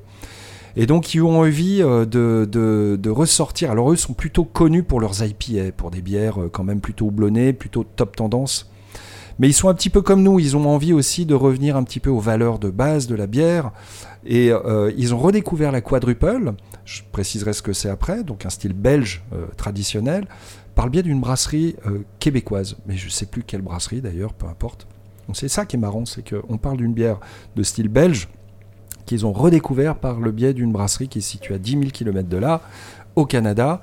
Euh, L'histoire est belle. voilà. Et donc, euh, c'est une quadruple. Une quadruple, c'est simplement euh, dans la, la classification des bières, des taux d'alcool de bières belges, les moines, euh, et donc, je présume même au Moyen-Âge, on parle des bières de table, les bières qu'on boit tous les jours, les bières faiblement alcoolisées, de degré 5, 3 degrés. Ensuite, on parle des euh, en flamand, ou des doubles, euh, qui sont des bières plutôt qui frisent autour des 5, 6 degrés. Et puis des triples, qui sont un peu plus fortes, 9 degrés. Et on arrive à la quadruple qui est une bière très forte en général. Ce sont des bières qui sont un peu ambrées, qui paraissent très sucrées, un peu onctueuses, un peu épaisses même, et liquoreuses presque, que sont ces, ces bières euh, qu'on appelle aussi les ABT12, pour être technique en Belgique, qui sont les bières quadruples. Donc ce sont simplement des bières belges fortes à 11-12 degrés d'inspiration d'abbaye. Donc là, on est sur une bière à 11 degrés, une bière forte, qui paraît sucrée, et qui l'est pas d'un point de vue technique, mais ça paraît sucré, euh, et euh, qui est simplement ultra facile à boire. Très peu d'amertume, très équilibré, euh, et j'invite vraiment tout le monde à, à déguster cette petite merveille de bière quadruple et à redécouvrir, pour les connaisseurs, euh, la bonne vieille quadruple. Ça donne envie. Voilà. Il est fort. Bonne petite quadruple. Ouais, bien sûr. Donc, euh, grâce à vous, il y a un auditeur comme d'habitude qui pourra gagner cette bière. On le tirera à la fin de l'épisode. Et puis, comme d'habitude, euh, on vous transmettra ses coordonnées. Euh, ça, c'est super. J'ai vraiment hâte du coup de l'écouter et de retrouver Arthur. Rappelez-nous où on peut vous trouver. Alors l'adresse euh, physique donc de la cave à bière à Bi- euh, Biéronomie, ça se situe donc à Annecy, à Sénaux plus Ouais. précisément, et pour être encore plus précis, dans un lieu dit qui s'appelle Chaubalmont. On est au bord de l'avenue d'Aix-les-Bains, à la sortie de l'autoroute, donc c'est très pratique pour ceux qui Très viennent de loin. On est à 200 mètres de la sortie d'autoroute, Sénaux Sud, 15.1 de la 43. Parfait, oh. Voilà, comme ça on est très précis. Tirer une annonce radio. hein, Voilà. Ouais. Et tous ces éléments, on les retrouve bien sûr sur Internet. Il suffit de taper Biéronomie euh, avec un Y à la fin. Voilà. Et euh, bien sûr de se rendre sur le site biéronomie.com. euh, et puis tout est expliqué sur le site. hein. Il y a une Mm. page qui Ouais. présente la cave à bière. C'est avec, très bien euh, fait, c'est c'est super. Euh, nous, pour expliquer aux auditeurs comment ça s'est passé, notre collaboration, en fait, avec Arthur, on, a, on avait cette habitude de boire des bières pendant les enregistrements. On se fournissait un petit peu partout. On n'avait pas trop de conseils et on a eu envie de trouver des personnes pour nous conseiller. Et ce qui est rigolo, c'est qu'on a demandé, j'ai envoyé euh, avec Arthur, on s'est occupé de ça, mais des dizaines et des dizaines de demandes pour des personnes à des brasseries, à des revendeurs, à des vraiment, ça a été un, nombre incalculable de lettres, enfin de mails. Personne ne nous a répondu. On a eu une seule réponse, c'était par vous, et c'est une réponse qui a été tellement franche et sympa. Vous nous avez simplement répondu, bah venez nous voir et puis on boit une bière, on en discute. Et vraiment, ça a été d'une facilité folle. Et on est très heureux que ça soit fait comme ça. Donc euh, merci beaucoup à vous. ben, nous aussi. On est très Ouais. content, ouais. Merci à vous. content, Donc euh, ouais, vous êtes une équipe super sympa. Euh, vos conseils sont excellents. Et nous, le but de ce- cette petite interview, ce petit passage, c'était vraiment de donner envie aux gens de boire les bières qu'on déguste. Et les autres, vous avez un, un panel de bières qui est exceptionnel. Vous avez des conseils qui sont vraiment... Parce qu'avec Arthur, on est très différents sur les goûts. Euh, on n'aime pas du tout Hmm. les mêmes choses. Donc c'est, vous arrivez toujours à concilier nos demandes et ça c'est vraiment super. Donc euh, on a hâte de continuer l'aventure avec vous, c'est top. Pour les, les auditeurs qui veulent découvrir les deux bières qui ont été conseillées par Valérian et Michel, il suffit de laisser un commentaire sur, euh, sur Facebook ou sur une plateforme d'écoute et puis on vous tirera peut-être au sort. Et puis messieurs, pour terminer, est-ce que vous connaissez l'histoire des sorcières de la nuit? Mm, Alors, en général, Alors, la vraie histoire Écoute, Euh, non, je crois pas. Pas du j'en ai tout entendu parler. Est-ce que c'est un rapport avec Halloween? Alors, non, ça aurait pu. Euh, c'est l'histoire que je vais vous raconter tout de suite, donc vous avez juste à rester avec nous pour écouter la suite. Messieurs, au revoir. Au revoir et Au merci. revoir. Merci beaucoup Thomas. Super. Retour en studio, ou plutôt retour dans ma cuisine. Euh, on attaque avec la première bière, celle de Valérian. Donc c'est la, c'est la fameuse bière. euh, Le au- choix de Valérian, c'est pas la bière de Valérian. C'est- C'est lui qui l'a faite. Pour moi, c'est pareil. Merci Valérian, on va goûter ça. C'est la fameuse bière au fromage blanc lait de brebis. Donc euh, la microbrasserie les bulle. Comment? Elle, s- t'as vu, elle sent le fromage blanc. J'ai le nez bouché, je le Enfin, sens quand elle même. sent pas le fromage blanc, elle sent euh, la brebis, elle sent le bouc. Ça sent la biquette. C'est quoi comme type de bière C'est une brette. Tu sais, ils, Brett Sour. ouais, ils en parlent bien, c'est, ils expliquent du coup. Hmm, c'est bon aussi ça. C'est, c'est rigolo le goût de fromage de chèvre. tu sens vraiment, Ah ouais. c'est une bière au fromage de chèvre. c'est avec, avec Valérian avant l'enregistrement, on parlait du, de, de la possibilité incroyable. Tu peux faire ce que tu Mm. veux avec une bière. C'est et là, le type s'est dit, je fais de la bière. Mais plus ça va, hein, plus j'aime bien les bières un peu acides. Ouais, avant t'aimais pas du tout. J'aime pas du tout, j'aimais pas du tout, et là c'est vrai que bah, c'est encore là c'est une sour. Alors là, au niveau amertume, il y a zéro amertume. hein. Ah il y a zéro amertume. Donc, euh, j'espère n'avoir vexé personne en disant euh, les, les femmes qui n'aiment pas certaines Hum, bières. si, il y a une petite amertume. Ah ouais, mais elle est légère. hein. Ouais légère. C'est pas euh, ça, c'est pas une bière de une bière de fille ou T'as dit quoi? Tu sais, des fois on dit euh, c'est. J'ai eu la conversation avec euh, justement ton, ton frère et sa copine sur les bières de filles. Et au final, c'est pas bien de dire ça. Tu Non, peux pas vrai, dire euh, pas bien. parce que Non, justement. euh, Une bière de fille, c'est une bière. euh, voilà, c'est sa copine nous disait, c'est hein. comme dire courir comme une fille. Ouais. C'est hyper, euh, c'est hyper dégradant. Ouais. Et puis en même temps, tu te dis, bah oui, mais c'est pas méchant si c'est vrai. non, mais, mais quand même, c'est pas bien de dire c'est une bière de fille parce que c'est une bière à la framboise ou. Mm. Mais au final, comme Michel l'explique très bien, euh, les femmes qui ont plus tendance à mal aimer l'amertume, il y a des femmes qui aiment vraiment les bières brunes et tout, mais en général, l'amertume plaît plus aux, aux hommes et l'acidité plaît plus aux femmes. Et ça, c'est une bière typique. Moi, je crois que j'ai- plus un, côté bière de femme. Parce que j'adore les bières acides. Les gauzes, celle-ci. Ouais. Mais moi j'aime les deux. Hmm. Mais elle, elle est, elle est super bonne celle-ci. Elle est complexe mais simple à boire, je trouve. Oui, elle a beaucoup de goût. Ouais, ouais, c'est ça. Mais c'est- et puis ça peut faire peur. euh, tu fromage blanc de chèvre. Enfin, Mm. Voilà, ce ce goût un peu de biquette, cette odeur qu'on sent. Puis l'acidité, c'est ça peut faire peur. Mais en fait, euh, je trouve que ça se boit super bien. C'est étonnant, c'est c'est vrai que les bières acides, c'est quelque chose que t'as. Nous, on a découvert ça depuis qu'on enregistre et qu'on voit avec Bironomie. On en trouve, on en trouve. Enfin, De plus en plus, mais c'est pas souvent. Hein. Ouais, en, en supermarché par exemple, tu vas trouver de la, de la Kiev ou ce genre de truc. là, Ouais. euh, bière à la cerise et tout, mais euh, Mais les, bières lambiques surtout. Mais... t'as vu, t'as l'impression que ça te nettoie la bouche une bière acide. C'est, ça t'enlève les autres goûts. Ouais, je sais pas, c'est très bon en tout cas. Moi, j'adore. Mm. C'est bizarre. Il y a juste cette odeur. Ouais, mais cette ça, odeur, ça c'est me comme si pas. on reprenait à boire dans la corne. Tu te souviens de cet épisode où- Alors là, par contre, ça m'a gêné. là, ça allait pas Là, du la tout. corne, ça y est. la- moi, ah ouais, ma- là, je pense que c'est bon, on va corne, elle est- recommencer. Elle est faite. euh, Non, c'est super bon. Très, Ouais. bon choix, très bon choix, Valérian, très bon choix. Ouais, super. Alors, euh, c'est la microbrasserie Les Funambules. C'est ça. D'accord. Je pense que on se fera hein, une petite pause pendant pendant mon histoire pour pouvoir ouvrir la deuxième Excellente idée. parce que parce que je pense que ça va vite se boire. hein. Excellente idée, excellente idée. Euh, du coup, est-ce que tu te souviens de quoi je vais te parler? Euh, oui, tu vas me parler de foot en salle. Exactement. Donc le futsal se joue à 5. Allez. Après l'histoire de notre invité Gab de la dernière fois, faut dire que c'était un super chapitre. On a eu beaucoup de retours. Merci Gab d'être venu. On s'est bien amusé et c'était top. Je me suis pas mal renseigné sur les aviateurs pendant la guerre parce que c'était passionnant. Donc j'ai essayé de trouver des, des petits articles, des livres, j'ai trouvé plein de trucs sympas. Je vais t'en parler aujourd'hui. Pour tout te dire, dans mes recherches, je tombais sur des noms d'aviateurs de toute origine, mais jamais de femmes. Ça m'a un peu titillé. Au début, je me suis dit, tiens, c'est étonnant. Puis après, je me suis dit, ok, c'était un milieu qui était complètement fermé euh, à l'époque. Puis j'ai découvert au dos d'un livre, sur les aviateurs les plus valeureux, une liste comprenant des noms d'hommes, beaucoup, beaucoup d'hommes, mais tout en bas de cette liste, il y avait des noms de femmes. Petite particularité, uniquement des noms russes. Préparez-vous à découvrir l'histoire la plus folle de 2020, je prends pas trop de risques. Tirez sur votre manche pour monter dans le royaume de l'incroyable, rentrez dans le cockpit de l'exploit et abattez les préjugés en découvrant l'histoire trop méconnue des sorcières de la nuit.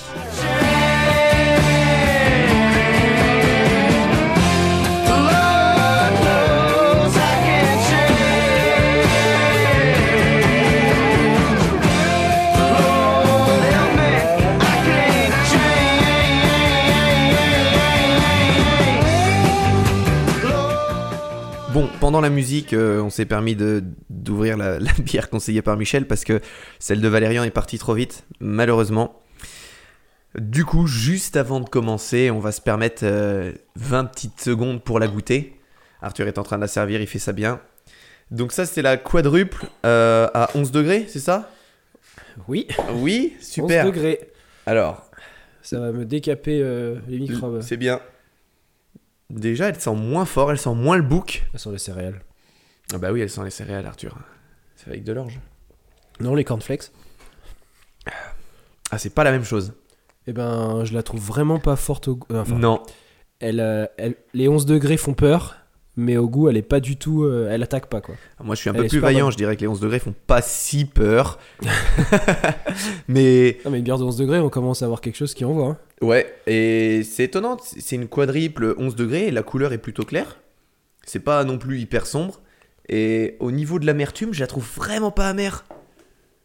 C'est si on m'avait dit, je pensais que ça allait être une bière qui allait me frapper. pas forte en goût, moi. Ouais. Je la trouve euh, agréable. Hmm. Elle est très très agréable. Et l'é- l'étiquette est trop cool. Ça donne envie de jouer aux, aux jeux vidéo ou lire un livre fantasy. ah ben ça va être une très, bonne- très bonne bière pour l'histoire. Exactement. Allez, continue. J'attaque. Dans l'esprit de beaucoup de personnes, la victoire de la Seconde Guerre mondiale s'est faite uniquement lors du débarquement de Normandie. Et le plus souvent, le mérite est attribué aux États-Unis, créant le mythe que l'Amérique a sauvé le monde ce jour-là. J'ai décidé aujourd'hui de rendre hommage à des jeunes et héroïques pilotes de l'armée rouge, celles, oui, celles, que les Allemands surnommaient les sorcières de la nuit. C'est en gros un million de femmes qui ont servi dans l'armée rouge pendant la Seconde Guerre mondiale, et ce, dès les premiers mois de l'invasion allemande, et souvent en première ligne. Parmi elles, un très grand nombre de pilotes amatrices se sont engagés dans les bataillons d'aviation de combat. Voici leur histoire. C'est qui qui dit ça? Voici. C'est quoi? Ah, c'est. New York une idée spéciale. Euh, Tintin. Parlons de quelques-unes d'entre elles, mais commençons par la pionnière. Marina Raskova, née le 28 mars 1912, est une des figures majeures de cette unité des sorcières de la nuit. Donc Marina est une jeune fille euh, assez classique mais avec beaucoup de talent. Elle est fille de chanteur d'opéra et c'est elle-même une grande artiste car on la considère très vite comme une virtuose du piano. Pourtant, ce n'est pas la voie qu'elle va choisir car elle obtient un diplôme dans l'Institut de l'aviation civile de Leningrad et commence sa carrière de pilote en 1925. Beaucoup plus tard, elle et sa copine Valentina Grizobudova enregistrent le 24 octobre 1937 un record du monde de distance en avion. 1445 km non-stop, aux commandes d'un Yakolev R-12.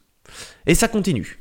En 1938, elles font tomber trois nouveaux records mondiaux, à bord d'un hydravion sur 1749 km, puis sur le même avion 2241 km, et enfin avec une autre copine, Paulina Osipenko, sur un Ant 37 sur 6450 km sans pause. Ce dernier périple aurait dû aller beaucoup plus loin, mais il se termine brutalement à cause d'un problème mécanique. Les trois femmes doivent effectuer un atterrissage d'urgence dans la taïga. Heureusement, elles s'en sortent indemnes, mais l'avion est déchiqueté. Problème une fois au sol, les moyens de communication sont HS et l'iPhone de Marina n'a plus de batterie. Mince. La première ville est à une centaine de kilomètres, et bonne nouvelle, il fait froid. Bon, comme ces femmes sont ce qui se fait de mieux en Europe, elles survivront pendant 10 jours en attendant les secours, en mangeant uniquement des barres chocolatées. C'est. Bah ça va alors. Je pensais que t'allais ce- en mangeant uniquement des racines, en mangeant uniquement des barres chocolatées. Bah alors, c'est les vacances. C'est les vacances. J'en demande pas tant. Hein. Ah. Mais ce vol record va permettre euh, aux filles de recevoir le 2 novembre 1938 l'étoile d'or des héros de l'Union soviétique. C'est genre, t'es comme Captain America. Ok. Marina est tellement respectée au pays de la vodka qu'on la voit euh, apparaître sur les timbres à l'époque. C'est sa petite tête qui y est. Donc, Stylé. Bah ouais, stylé. Mais attends, tout ça c'est une promenade de santé face à ce qui les attend à l'arrivée de la guerre. Notre championne rejoint l'armée rouge dès 1938 pour être très vite nommée lieutenant supérieur de la sécurité d'État. Elle devient rapidement une chouchoute de Staline qui est émerveillée par ses talents de pilote, son intelligence et aussi un petit peu sa beauté. Grâce à cette relation très très très très haut placée, elle obtient le droit de créer plusieurs unités de combat réservées aux femmes, suscitant des vocations de pilote chez des milliers d'amatrices. La création des régiments féminins euh, dans les forces aériennes soviétiques fait beaucoup de sceptiques. Les femmes n'ont rien à faire sur un champ de bataille, pourquoi leur confier des avions si chers? Elles n'arrivent déjà pas à faire un créneau avec la Toyota Yaris. Bref, voilà ce qui se dit à l'époque. Ah, les gars étaient pas très évolués, hein. Mais, grâce à sa détermination, elle, son but c'est de faire participer les femmes et de faire d'elles les meilleures. Fin octobre 1941, avec l'accord du commandement suprême et les subventions qu'on lui remet, Marina forme pratiquement seule trois régiments d'aviation féminins. Le 586e régiment de chasse, qui vole sur des Yak 1, ça parlera aux spécialistes. Le 587e bombardier en piquet, qui vole sur des Polikarov PO2. Pour l'anecdote, euh, ces avions n'ont rien à faire sur les champs de bataille parce que c'est des avions agricoles qui Ah sont ouais. extrêmement rudimentaires et fragiles. Ils sont juste censés survoler les champs, répondre un petit peu de produits s'il y en a et faire un petit peu des, des états des lieux. Mais notre ami Marina lui trouve une toute autre utilité. Ça, c'est des avions, quand je dis rudimentaires, très très très rudimentaires. hein. C'est des, des- des toiles, Ouais. des- du bois, voilà. Il y a aussi le 588e bombardier de nuit qui vole également sur les mêmes avions rudimentaires PO2. Chacun des trois régiments féminins comprend 400 personnes et est intégralement constitué de femmes, avec pilotes, mécaniciennes, assistantes radio, mitrailleuses et armurières. Bien des difficultés doivent être surmontées avant que les régiments féminins soient enfin reconnus aptes au combat. Néanmoins, elles forment des unités soudées et le lieutenant Marina Chichnova se souvient que le respect mutuel était si présent que chacune des femmes exécutait sa tâche spontanément, sans intervention hiérarchique. Tu sais, aujourd'hui, on est quand même dans une époque où les, les, les, les femmes ont besoin encore de se battre pour leurs droits. Bah oui, bien sûr. ouais. Et à cette époque, tu, enfin, c'est, moi ça me fait halluciner, tu reviens 80 ans en arrière, Et elles, ont, elles se sont battues pour avoir des unités de femmes et avoir des subventions. Mais au final, tu vas voir qu'elles ont fait des choses mais que les hommes n'auraient jamais pu faire ou imaginer. Ouais. Tu vas voir, ça va être génial. Euh, à Angel, une ville au nord de Saratov, elles sont entraînées à la, à la dure. Et celles qui sont sélectionnées pour devenir pilotes sont formées en 6 mois par Marina elle-même et ses assistantes. Raskova est présente à chaque étape des sélections. Elle décide de l'orientation de chacune des candidates. T'imagines, elle fait 3 fois Ouais, 400 sélections. Beaucoup sont déçus de ne pas devenir pilote de chasse, mais Marina est ferme dans ses décisions et force l'admira- l'admiration de ses recrues avec tout son charisme. Pourtant, grâce à son travail, toutes celles qui ne sont pas choisies pour être pilotes deviennent également des héroïnes, travaillant au sol dans des conditions épouvantables. hein. Elles souffrent du froid, de la canicule l'été et de la faim, parce que les subventions partent tout pour les avions et les moyens et vraiment pas pour le Ouais. confort. Marina fait en sorte que malgré les conditions difficiles, les femmes qu'elle a sous son aile soient respectées dans le monde entier. En 1942, le 586e TAP a pour mission de fournir une couverture aérienne de jour et de nuit à la zone de Saratov. Valeria Komiakova, une protégée de Marina, y descend alors un junker allemand. C'est le tout premier avion abattu par une femme dans l'histoire des guerres. C'est stylé. C'est stylé. Valeria inscrit cet exploit dans son carnet en disant, mot pour mot, je m'étais, enfin, mot pour mot traduit quand même, Ouais. parce que je parle pas le russe. Je m'étais approché, j'ai quelques notions. je m'étais approché très près de l'appareil ennemi et je pressais alors le bouton de tir. Le bombardier riposta furieusement. Enfin, je le vis amorcer un piquet, puis s'écra- s'écraser près du viaduc qu'il avait pris pour cible. Il n'y eut aucun survivant. Je sus par la suite que le pilote était un vétéran allemand qui avait été décoré pour avoir bombardé des villes en Pologne, aux Pays-Bas, en France et en Grande-Bretagne. Donc, euh, Ouais, cool. elle, elle s'est pas attaquée Ouais. aux au plus mauvais. Le 23 mai 1942, c'est en Ukraine que les troupes aériennes de Marina Raskova arrivent pour se battre. Hauptmann Stephen, un commandant nazi, dira Nous ne pouvions tout simplement pas croire que les pilotes soviétiques qui nous causaient les plus gros problèmes étaient en fait des femmes. Elles n'avaient peur de rien. Elles venaient nous harceler nuit après nuit dans leurs biplans rustiques. Et durant de longues périodes, ne nous laissant pas fermer l'œil de la nuit. Et stylé. Avec leur biplan PO2 volant à 150 km maximum et pouvant transporter 300 kg de bombes, sans radio. 150 km heure ou 150 km de. de- Excuse-moi, 150 km/h. Ah ouais, ok. Euh, donc elles n'ont pas de radio, elles parviennent malgré leurs limites techniques à infliger de sévères pertes à l'ennemi. Durant la nuit du 5 octobre 42, l'une d'elles détruit un entrepôt de carburant à Armavir et le feu s'étend rapidement sur tout le terrain, détruisant tous les avions allemands stockés là. Sur tous les. Allemands avant, il y en a un qui arrive à décoller pour s'enfuir. GG. euh, ouais, GG. Bon, en représailles, parce que les Allemands vont pas se laisser faire, l'éradication de cette unité de sorcières devient une des priorités du régime nazi sur ce front. Elles attaquent toujours de nuit, car leur matériel ne leur permet pas d'entrer dans des combats aériens de jour, beaucoup trop rudimentaires. Ouais. Dans leurs fragiles avions de bois et de toile, elles n'ont aucune chance dans un combat euh, un contre un. Je te rappelle qu'ils sont faits à la base pour, être utilisés dans les champs. Ouais, ouais. Et si miraculeusement elles parviennent à se poser en urgence, elles sont immédiatement exécutées Mm. parce que beaucoup trop vulnérables.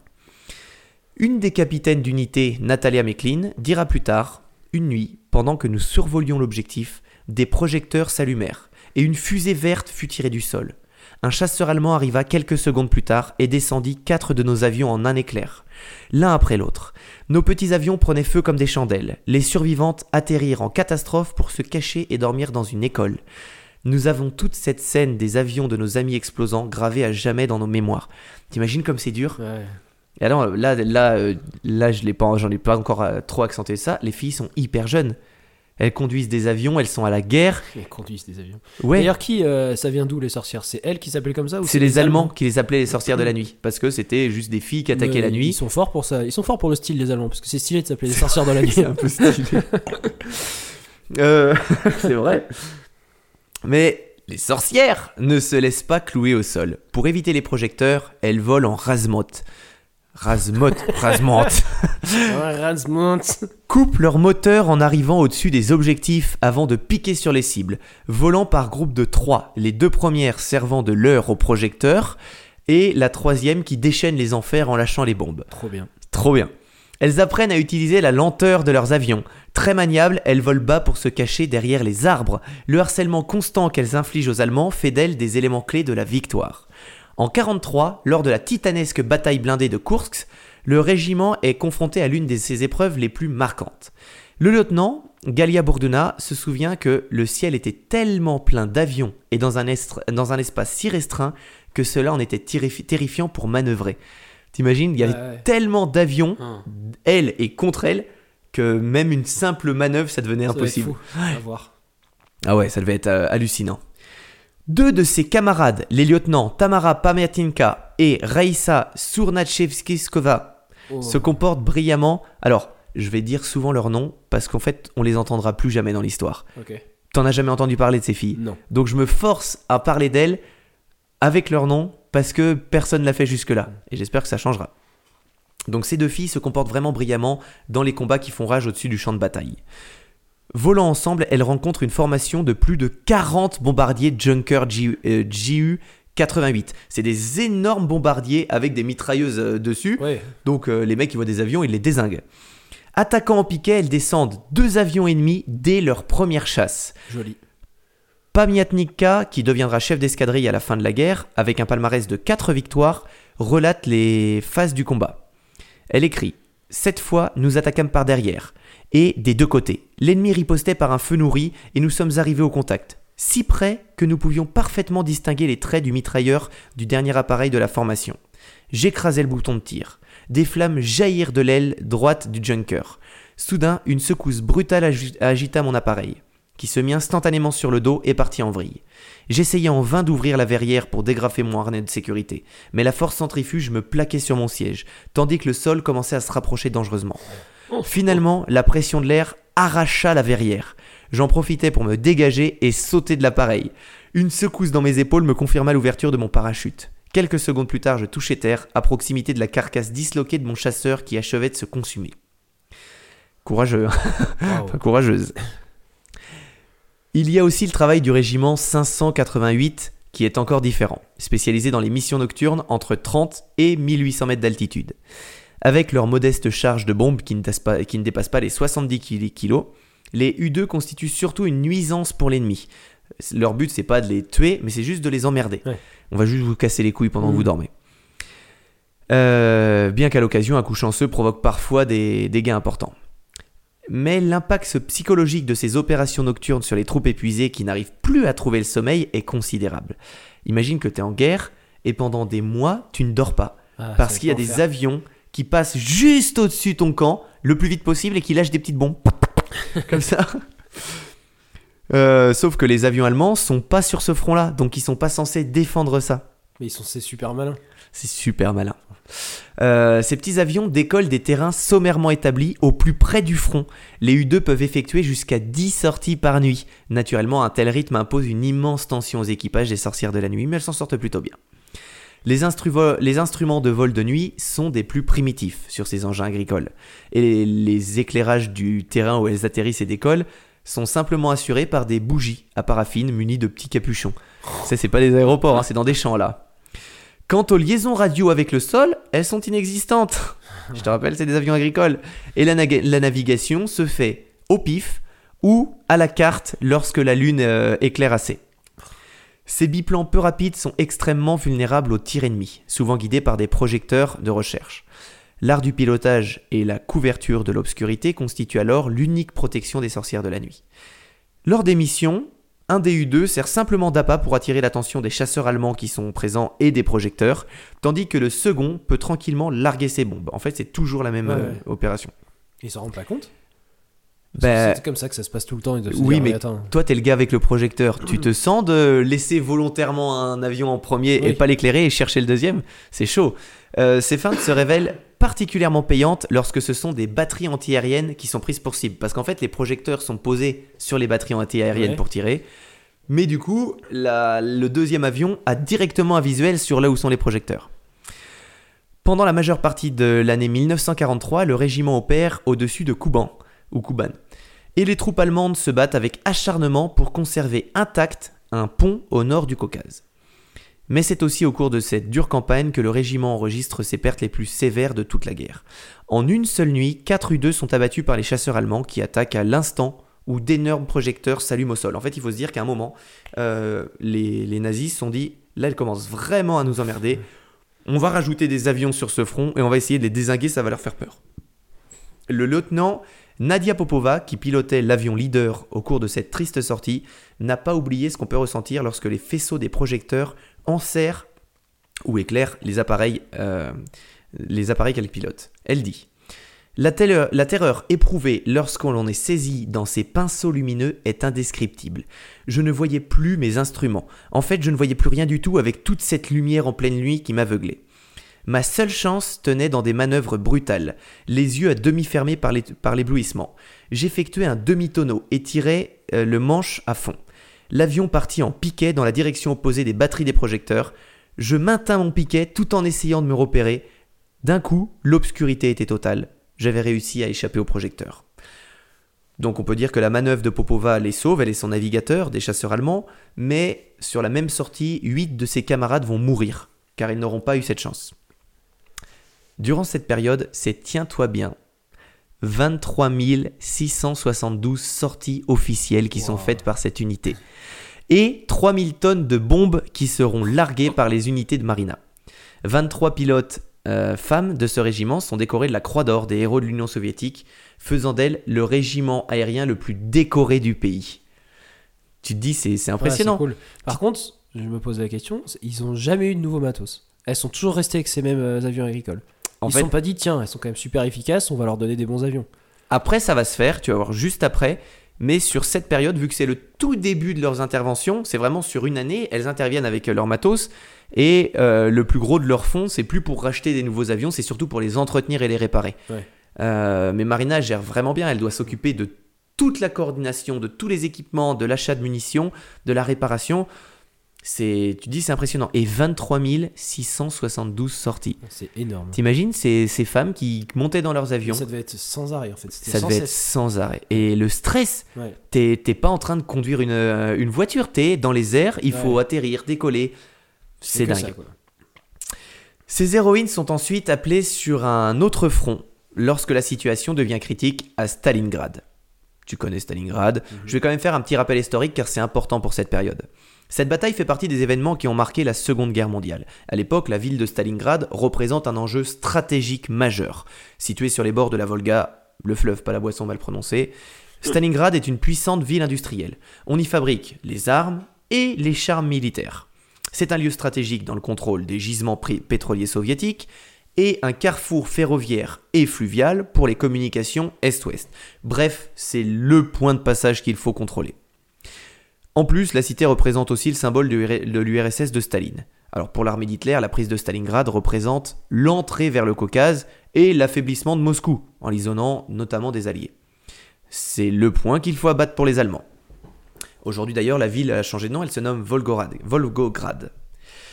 La bataille de Stalingrad regroupe en réalité une succession de combats qui se sont tenus entre le 17 juillet 42 et le 3 février 43. Vois que c'était- c'était euh, bien il y a pas longtemps la fête euh, d'anniversaire. Elle oppose les forces russes à l'armée du Troisième Reich et ses alliés. C'est l'une des batailles les plus sanglantes de l'histoire. Dans les décombres de la ville, les deux armées se battent au corps à corps. C'est une véritable boucherie.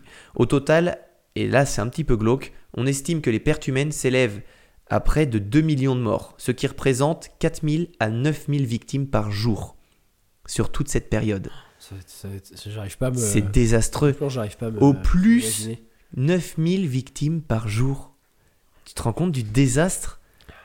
Arrêtez de faire la guerre, ça sert à rien. hein. Euh, et le pire, c'est qu'il y a, enfin, il y a des civils qui n'ont rien à voir là-dedans. Oui, bah qui- forcément. Voilà. Pour aider l'armée rouge, la première escadrille du régiment de chasse de Marina est envoyée au front. Donc euh, ça, c'est les avions qui sont bien équipés, qui sont vraiment là pour se bastonner. Après des mois d'affrontements, l'arrivée de l'unité aérienne libère complètement les troupes russes et la situation se renverse instantanément, notamment grâce à leurs 1134 missions en quelques jours. Elles vont faire que ça. Elles décollent, elles, elles shootent, elles, re- elles réatterrissent. Une mission, c'est à partir du moment où elles décollent et ré- elles réatterrissent. ouais. Euh, et les 980 tonnes de bombes larguées sur la ville et ses alentours. Tu Quand même, m'étonnes hein. que la ville a été complètement, euh, complètement refaite. Putain, tu m'étonnes. C'est énorme.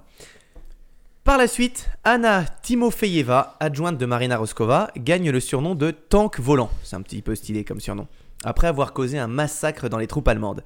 Lors d'un combat, son avion est abattu dans le ciel. Elle survit, attention là c'est une histoire de dingue, elle survit miraculeusement au crash, mais elle est capturée et envoyée dans un camp de prisonniers allemands.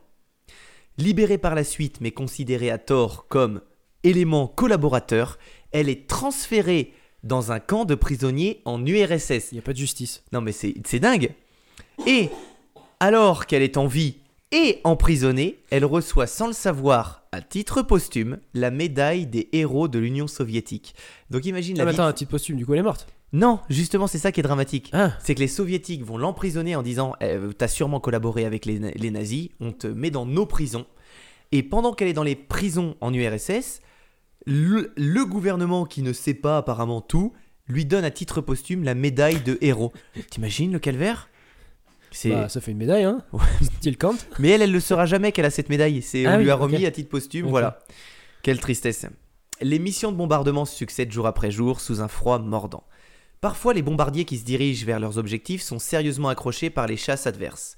Le lieutenant Klavia Fumicheva, je commence à maîtriser euh, les noms Le russes, russe, oui. Qui sera nommé héros de l'Union soviétique, décrit un de ses combats. Essaye de te mettre dans l'ambiance. Ça y est. Toute la formation fasciste fonça sur notre escadrille. Ils voulaient abattre le leader et disloquer la formation pour nous descendre. Les navigateurs et les mitrailleurs ouvrirent le feu concentré sur les chasseurs. Les nazis s'écartèrent. Le chef d'escadrille nous donna à toutes l'ordre de ralentir un peu pour maintenir la parfaite cohésion de notre formation. Après avoir jeté un coup d'œil, elle vit que chacune d'entre nous tenait sa place, comme si nos avions étaient soudés d'un bloc. Les gerbes de balles traçantes s'élevaient sans discontinuer et ressemblaient à des porcs épiques. Je vis un Messerschmitt tomber devant moi comme une pierre, crachant un panache de fumée noire. Donc imagine que leur technique à elles, quand elles volent en escadrille, c'est de voler complètement collées les unes contre les autres et ça fait un bloc unique.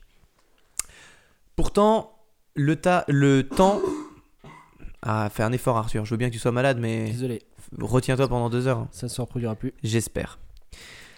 Pourtant, le temps sera plus responsable que l'ennemi de la perte la plus cruelle jamais subie par le régiment. Le 4 janvier 1943, pris dans une tempête de neige, le bombardier du major Marina Raskova s'écrase au sol. Tous les occupants sont tués. Dans les trois régiments de femmes, tout le monde connaissait Marina. C'était l'officier commandant, celle qui les a formés, qui les a recrutés. Tout le monde la pleure pour sa personnalité, mais aussi parce que c'était un symbole. Et on pleure quand même aussi la femme qui avait tous ses records du monde, celle qui avait pris les avions sur des distances incroyables pour la première fois. Donc voilà, euh, l'humeur est un petit peu triste à ce moment-là. Un peu morose. Ouais, un peu morose. Bah, la femme qui a permis à toutes ces femmes justement de briller et d'avoir un rôle si important, ben, vient de s'éteindre dans un accident. Voilà. Euh, suite au harcèlement aérien constant, les Allemands sont acculés et peinent à tenir leur position. Le 31 janvier 1943, ils ne résistent pas à la tactique d'encerclement des Russes. Paulus, qui est le commandant allemand, il est capturé par les soviétiques et contraint de signer la capitulation des troupes. Donc on peut dire qu'en fait c'est vraiment l'intervention de ces femmes avec leurs avions qui a énormément changé euh, le, le cours de cette bataille. Pas mal d'historiens s'accordent sur un point. La bataille de Stalingrad est l'un des événements décisifs du dénouement de la Seconde Guerre mondiale et un élément clé de la défaite allemande. Je vais t'expliquer pourquoi. En fait, elle marque notamment le début de la contre-offensive de l'armée de Staline vers l'Allemagne, à partir du moment où les troupes allemandes n'avancent plus mais reculent. Euh, et l'issue de cette bataille pousse la plupart des dirigeants du pays de l'Axe à se désengager peu à peu de l'Allemagne nazie. Euh, tu sais, on avait parlé un petit peu avec Gab du tous les Allemands n'étaient pas pour les nazis à ce moment-là. Il y a eu des, personnes qui se sont un petit peu rebellées contre ça. Et le fait que les Allemands signent leur première grosse, grosse défaite à Stalingrad de ce côté-là du front, ça a réveillé un petit peu la population qui s'est dit non, on veut plus de guerre, on arrête. Donc ça a été un petit peu un soulèvement. Puis c'est un vrai choc aussi pour euh, toutes les personnes euh, soviétiques qui se sont dit mince, nous on peut aussi gagner. Euh, lors de cette bataille, de nombreuses héroïnes formées par Marina s'illustrent, dont deux jeunes femmes, dont on, dont on va parler un petit peu. euh, qui étaient d'ailleurs jusque-là considérées comme de fortes têtes. Lydia Litviak, qu'on va appeler Lily parce que c'est plus facile, aussi surnommée la Rose de Stalingrad, et Yekaterina Budonova. Elles abattent respectivement 12 et 11 avions allemands. Si tu te souviens du chapitre euh, avec Ouais. Gab, on avait parlé que pour devenir As, Donc elles, elles sont As x2. exactement, il faut, dé- il faut, il faut désinguer Cinq 5 avions. avions. Elles, juste sur cette bataille à ce moment-là, elles en, dégain- elles en désinguent 12 et 11. Donc elles sont As à ce moment-là, mais tu vas voir que leur carrière va continuer bien plus longtemps. Grâce à leurs exploits, elles sont transférées dans le plus prestigieux des régiments masculins qui devient mixte à cette occasion. C'est la première fois que euh, des femmes intègrent parce qu'en fait elles sont aussi bonnes, voire meilleures que les hommes Ouais. qui y sont déjà. Par la suite, au cours d'une de ces missions, euh, Lydia est attaquée en mars 1943 par 4 Messerschmitt au-dessus de la ville de Kharkov. La bataille est rude, mais l'excellente formation qu'elle a reçue, son sang-froid et son talent lui permettent d'abattre seuls deux des avions nazis avant de faire fuir les deux autres. Le 15 du mois, elle abat de nouveau deux avions et demi dans une bataille épique, mais elle est touchée en plein vol. Elle doit regagner le sol rapidement si elle veut avoir une chance de survivre. Lors de la descente, parce qu'elle a les idées bien en place, elle réussit à abattre un dernier avion ennemi qui passe à portée avant de rentrer à la base. Elle s'évanouit juste après l'atterrissage et reste hospitalisée jusqu'en mai. Donc euh, 15 jours. Elle aura abattu juste sur le mois de mars 6 avions allemands. La Rose de Stalingrad réintègre son unité en août 1943. Elle obtient deux nouvelles victoires au cours du mois, mais dans le même temps, son copain et son meilleur ami, tous deux pilotes de la même unité, sont tués lorsqu'elle vole avec eux. T'imagines, euh, elle voit son copain se faire tuer devant elle, son avion exploser. Non, ça va être leur quotidien un peu. hein. Ouais, mais quand Ah, c'est un collègue, ça doit te toucher. Quand c'est doit ton petit ami, mais, euh, ouais. Le mois de juillet est encore pire. La jeune femme devient la cible prioritaire lors des batailles aériennes car elle est le symbole de la confiance et de la victoire pour les soviétiques. Elle vole toujours sur un avion arborant une rose blanche peinte sur le nez. Dès que cette fleur est aperçue, les troupes allemandes ont pour priorité absolue de l'allumer. Le 16 juillet, Lydia est blessée à deux reprises par une escadrille nazie qui la prend en chasse. Elle parvient pendant de longues minutes à esquiver les balles qui fusent autour d'elle sous les yeux impuissants de son unité qui essaye de contrer mais ils ne peuvent rien faire à cet acharnement. Faut se dire que tous les avions qui... Ils sont derrière ce- Exactement. Ils n'ont qu'une mission, c'est Hmm. elle. Euh, L'avion de Lydia est touché à de multiples reprises et elle doit piquer du nez atterrir d'urgence en territoire ennemi. Envie messonnée, la jeune femme doit faire vite. Sa tête est mise à prix et une troupe allemande arrivera bientôt pour la récupérer.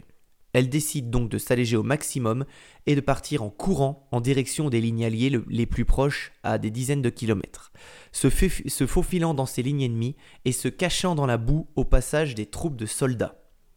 T'imagines ce passage, ce moment horrible? Tu laisses ton avion, Qui est plus dans son élément là. tout ton équipement, tu pars à pied, tu cours, tu cours, tu cours. Quand il y a des gars, tu te caches sous la boue. C'est dingue. Elle arrivera à sa base à bout de force, mais bien vivante, et reprendra les missions seulement deux jours après s'être arrêtée pour se reposer. Le 18 juillet, même histoire. Son escadrille est attaquée et elle voit sa rivale et amie Yekaterina Budonova, c'est celle que je t'avais dit, la deuxième as, se faire tuer au cours d'un combat contre des BF-109. Lily doit se poser en urgence car son avion est touché. Et c'est un autre avion soviétique qui atterrira à côté d'elle pour la ramener à la base. Le deuil de toutes ces pertes commence sérieusement à affecter la jeune femme, mais elle fait tout pour rester digne et vaillante. En fait, euh, Marina a inculqué une valeur qui est assez impressionnante chez ces femmes, c'est euh, vous n'êtes pas des hommes, donc vous ne pouvez pas avoir de faiblesse. Vous ne pouvez pas montrer vos faiblesses, parce que si vous êtes une femme et que vous montrez que vous êtes triste, que vous êtes défaillante, On que vous êtes rappellera que vous faible. êtes. euh, voilà, on va vous montrer que vous êtes faible. Donc, vous ne devez pas avoir de faiblesse. Le 1er août, on lui confie une mission d'escorte d'une unité de Sturmovitch. C'est à l'époque le meilleur avion euh, d'attaque au sol. Tu sais, il y a des avions Ouais. qui sont censés larguer des bombes. Ouais. Ça, c'est les avions qui arrivent et qui pilonnent avec Ouais. leurs mitraillettes. C'est les avions russes à la pointe de la technologie. Sa mission, c'est de les escorter. Ces avions doivent être déplacés d'une base à une autre, mais pas en une seule fois, car les soviétiques doivent rester discrets sur leur nombre et l'emplacement de ces avions. C'est tout un stratagème. Lily doit, avec son unité, qu'elle dirige maintenant, protéger les Sturmovitch. Puis retourner escorter les autres vagues, ne faisant une pause au sol que pour ravitailler son avion. T'imagines que c'est déjà un petit peu stressant. Ouais. Lors du troisième passage de la journée sur la route du retour, une unité de 8 Messerschmitt Bf-109 sort des nuages et lui tombe dessus en piqué. Ils n'ont qu'une seule cible, le Yak 1 qui est en tête du peloton et qui arbore une rose blanche. Lily n'a même pas le temps de réagir. Ses camarades voient son avion se faire littéralement déchiqueter devant eux, impuissants. Et les Messerschmitt 109 quittent les lieux juste après cette exécution. En fait, ils arrivent, ils explosent l'avion de Lily et ils s'en vont. Un commandant dira bien plus tard Litvak était la plus remarquable de tous nos pilotes, hommes et femmes confondus. Elle n'eut jamais son équivalent parmi les femmes pilotes des grandes guerres. Il n'y a encore pas si longtemps, sans tous les témoignages et preuves, ses exploits auraient été jugés impossibles. Mais euh, c'est fou que, enfin, je sais pas, à partir du moment où tu sais que tu deviens une cible, pourquoi continuer à arborer euh, ton blason qui, en fait, fait de toi une. C'est dingue. Mais le baron rouge avait regardé son avion rouge. Ouais, c'est ça trop de. Enfin, je sais pas, il y a le côté fierté. Je pense, Ouais, ou euh, le côté, moi j'attire le feu, les gars. J'attire le feu sur moi et vous, vous faites le taf. Ouais. C'est hallucinant. Sauf que là, c'était une embuscade. C'était Ouais. une exécution. En fait, elle meurt à 22 ans. Donc Ah, tu te rends 22 compte comme elle est jeune. Tout comme Yekaterina Budanova, Budanova qui meurt aussi à 22 ans. Et elles font toutes deux parties, encore aujourd'hui, des très rares as femmes de l'histoire mondiale. Donc voilà, c'est tout pour mon histoire. S'il vous plaît, parlez de cette histoire autour de vous. Faites qu'il y ait des livres, des films qui sortent. Tu te rends compte qu'avec tout ce que je viens de te film raconter là, il y a Encore une fois, c'est encore un truc qui, doit, qui devrait être fait en film. ben voilà. Mais pourquoi ça n'a pas été. Pourquoi on n'a jamais entendu parler de cette histoire? C'est hallucinant que toutes ces femmes qui, est- elles ont toutes fait des exploits et on n'en a jamais entendu parler. On a des, des as masculins de- du, du pilotage qu'on fait un quart de ce qu'elles ont fait et on en parle pourtant. Ouais. Donc euh, voilà, parlez-en autour de vous. C'est très important de faire, vi- faire vivre l'histoire. Arthur est reparti tousser ou éternuer Non, même pas. J'ai cru que t'étais parti. euh, Non, je suis parti récupérer mon quiz. un- bah, bien. Ah, monsieur a un quiz? Non. Voilà, cette histoire t'a plu, Arthur? Bien sûr. Ouais, bah, j'espère que T'aimes t'allais bien les oui. histoires d'avion. Vroom vroom. Mais- avec tellement de détachement. Alors que c'est si important. Voilà, bah, c'est terminé. euh. Du coup, euh, la bière, on l'a terminée. La bière de Michel. Oui, bien sûr. Voilà. Et puis, euh, on se permet de boire du cidre en attendant. Voilà. Je te laisse continuer sur ton quiz? Oui, j'ai créé un petit quiz aujourd'hui qui s'appellera Chirac, pas Chirac. Donc c'est des citations d'hommes politiques. À toi de me dire si c'est une, cita- une citation de Chirac ou non. Tu sais que j'aime beaucoup Chirac. Je sais. Je suis pas un spécialiste de lui, mais j'aime beaucoup Et le si personnage. c'est pas Chirac, si tu veux un point bonus, il faudra que tu arrives à me trouver le, le nom du, Du personnage, du, du, du belligérant. politique, euh, concerné. Ok. Ok. C'est hyper bizarre comme quiz. Oui, ça m'a fait rire. On fait un jingle avant, euh, genre Chirac pas Chirac? Ah, tu- Ouais, vas-y. Mes chers compatriotes, c'est Jacques Chirac qui vous parle. Aujourd'hui, on rapporte une histoire abracadabrantesque. J'aime bien le cidre aussi. Alors, je commence. Enfin, vous l'avez vu. Me dites pas qu'il a une morphologie de droite. Ça. Chirac, pas Chirac Chirac, 100%. Chirac. Quelle belle phrase. Un point. Deuxième euh, citation. Bien sûr que je suis de gauche, je mange de la choucroute et je bois de la bière. Chirac. Chirac. Quel grand. Plus tu vas m'en dire, plus je vais me dire, mais ce mec est exceptionnel. Alors, vous pouvez mettre du rouge à lèvres sur un cochon, ça restera toujours un cochon. Ah putain. Chirac, pas Chirac Compliqué. Euh... Ça ressemble à lui. Mais je dirais que c'est pas lui. C'est vrai, c'est pas lui. Mais alors c'est qui? Euh... Un français? Ou un allemand? Ou un anglais? Aucun des trois. Un américain? Ouais. Churchill? Non. un américain? Churchill? Obama. Non, je- c'était Obama. Ouais, c'était Putain, je Obama. pensais pas. Je pensais Je à. pense que t'aurais pas trouvé Obama. J'aurais jamais trouvé Obama. Euh, prochaine phrase. Non, celle-ci je vais pas la dire. je sais pas pourquoi. Je vais pas la dire. Euh, lorsque j'engage à combat, il ne me vient pas à l'idée que je puisse perdre. Phrase très simple. Ouah, ça ressemble à du Napoléon, ça. Ouais. C'est pas Chirac. Bah, c'est Chirac. Putain. Eh ouais, mon gars. Eh ouais, mon Eh con. ouais, mon con. Attention, celle-ci, je l'aime bien. Après le premier tour de la présidentielle de 2002, deux points, la citation arrive. J'ai quand même bien niqué les socialistes. Chirac, pas Chirac. Chirac. Chirac. Putain, mais c'est drôle. Pourquoi on n'a pas de personnalité publique comme ça? On en a plus. On en a plus. Lui, il était drôle. Autre citation. On ne ment jamais autant qu'avec les élections, pendant la guerre et après la chasse. Ah. Chirac, pas Chirac. Pas Chirac. Bravo. C'est qui? De Gaulle. Non, Clémenceau. C'était ou De Gaulle ou Clémenceau Presque. J'avais une chance sur deux. hein. Prochaine citation. Oui, enfin, vous ne me laissez pas la parole, quoi. On se croirait chez les bolcheviks ici. Ah, putain. Chirac, pas Chirac? Sûr, c'est Chirac. Non, pas du tout. Non Pas du tout Chirac. Putain. C'est qui? Euh, Si c'est pas Chirac? Un Français? Ouais. Qui dirait les bolcheviks? Ah, j'en sais rien. Le Pen. Ah, putain. J'aurais jamais trouvé. Prochaine citation. Ça ne va pas du tout. Je n'arrive pas à digérer les douze douzaines d'escargots que j'ai mangés à C'est midi. sûr que c'est Chirac. C'est sûr que c'est. C'est- c'est c'est Chirac. Très bien. Dès que ça touche à la bouffe, c'est soit Chirac, soit moi, de toute façon. C'est dingue comme ton quiz. Au début, quand on avait dit on ferait des quiz, on avait dit on fait des quiz pour apprendre des trucs aux gens. Et il faut que ça concerne l'histoire. Et là, ton quiz, aussi débile soit-il, rentre parfaitement dans le thème. Donc là, C'est euh, l'homme qui fait euh, donc cette citation. Il parle des Anglais. On ne peut pas faire confiance à des gens qui ont, qui ont une cuisine aussi mauvaise. Après la Finlande, c'est le pays où on le mange le plus mal. Chirac ou pas Chirac? 100% Chirac. 100% Chirac. Il adorait la cuisine. J'ai un principe simple en politique étrangère. Je regarde ce que font les Américains et je fais le contraire. Alors je suis sûr d'avoir raison.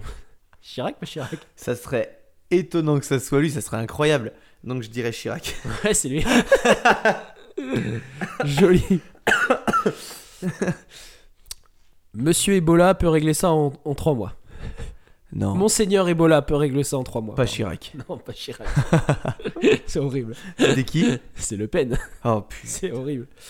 Alors, euh, pour ceux qui nous écoutent d'autres pays, euh, Le Pen, c'est Jean-Marie Le Pen, c'est un, un politique d'extrême droite qui était notamment euh, négationniste, euh, donc a eu un, pa- un paquet de phrases choc. Ouais.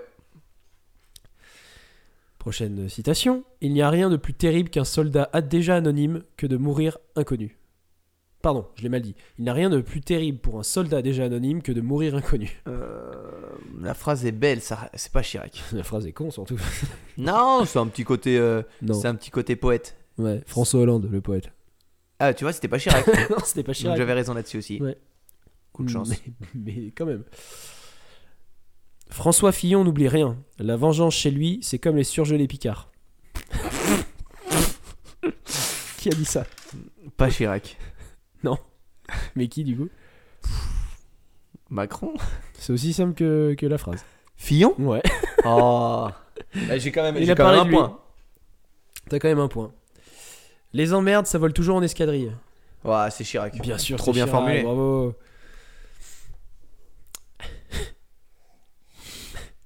J'aime quand tu rigoles avant. En 1994, on pourra se baigner de nouveau dans la Seine et je serai le premier à le faire. Sûr. 100% c'est Chirac. Bien sûr. Et enfin, je finirai avec celle-ci. Euh, C'était au Salon de l'Agriculture en 2005. Ce ne sont pas des bovins, ce sont des chefs-d'œuvre. c'est sûr, c'est lui. Son plat préféré étant la tête de veau. Ah, bien. Eh, j'ai Voilà. un- j'ai un pur score. Là, T'as un pur score, t'as fait, euh, t'as fait deux erreurs. Eh, franchement, ça vaut un cadeau. Allez, Allez, dans ça, ma main. Voilà, ça tchac. bravo. ça tchac. Bah, nickel. Euh... c'est quoi ce quiz? Bon, j'ai une idée, je vais préparer un quiz, tu me laisses gérer. T'es sûr? Ouais. Ah, franchement, tu me laisses gérer là. J'ai un pur quiz. je l'aime bien. Et j'en avais trop. Et du coup, je me suis dit, je vais quand même pas. Non, mais c'est top, c'est top. J'adore, euh, j'adore ce, ce- ce personnage exceptionnel. Euh, c'est l'histoire des brèves. Donc, euh, Arthur, as-tu une brève? Non. Ok, alors jingle quand même.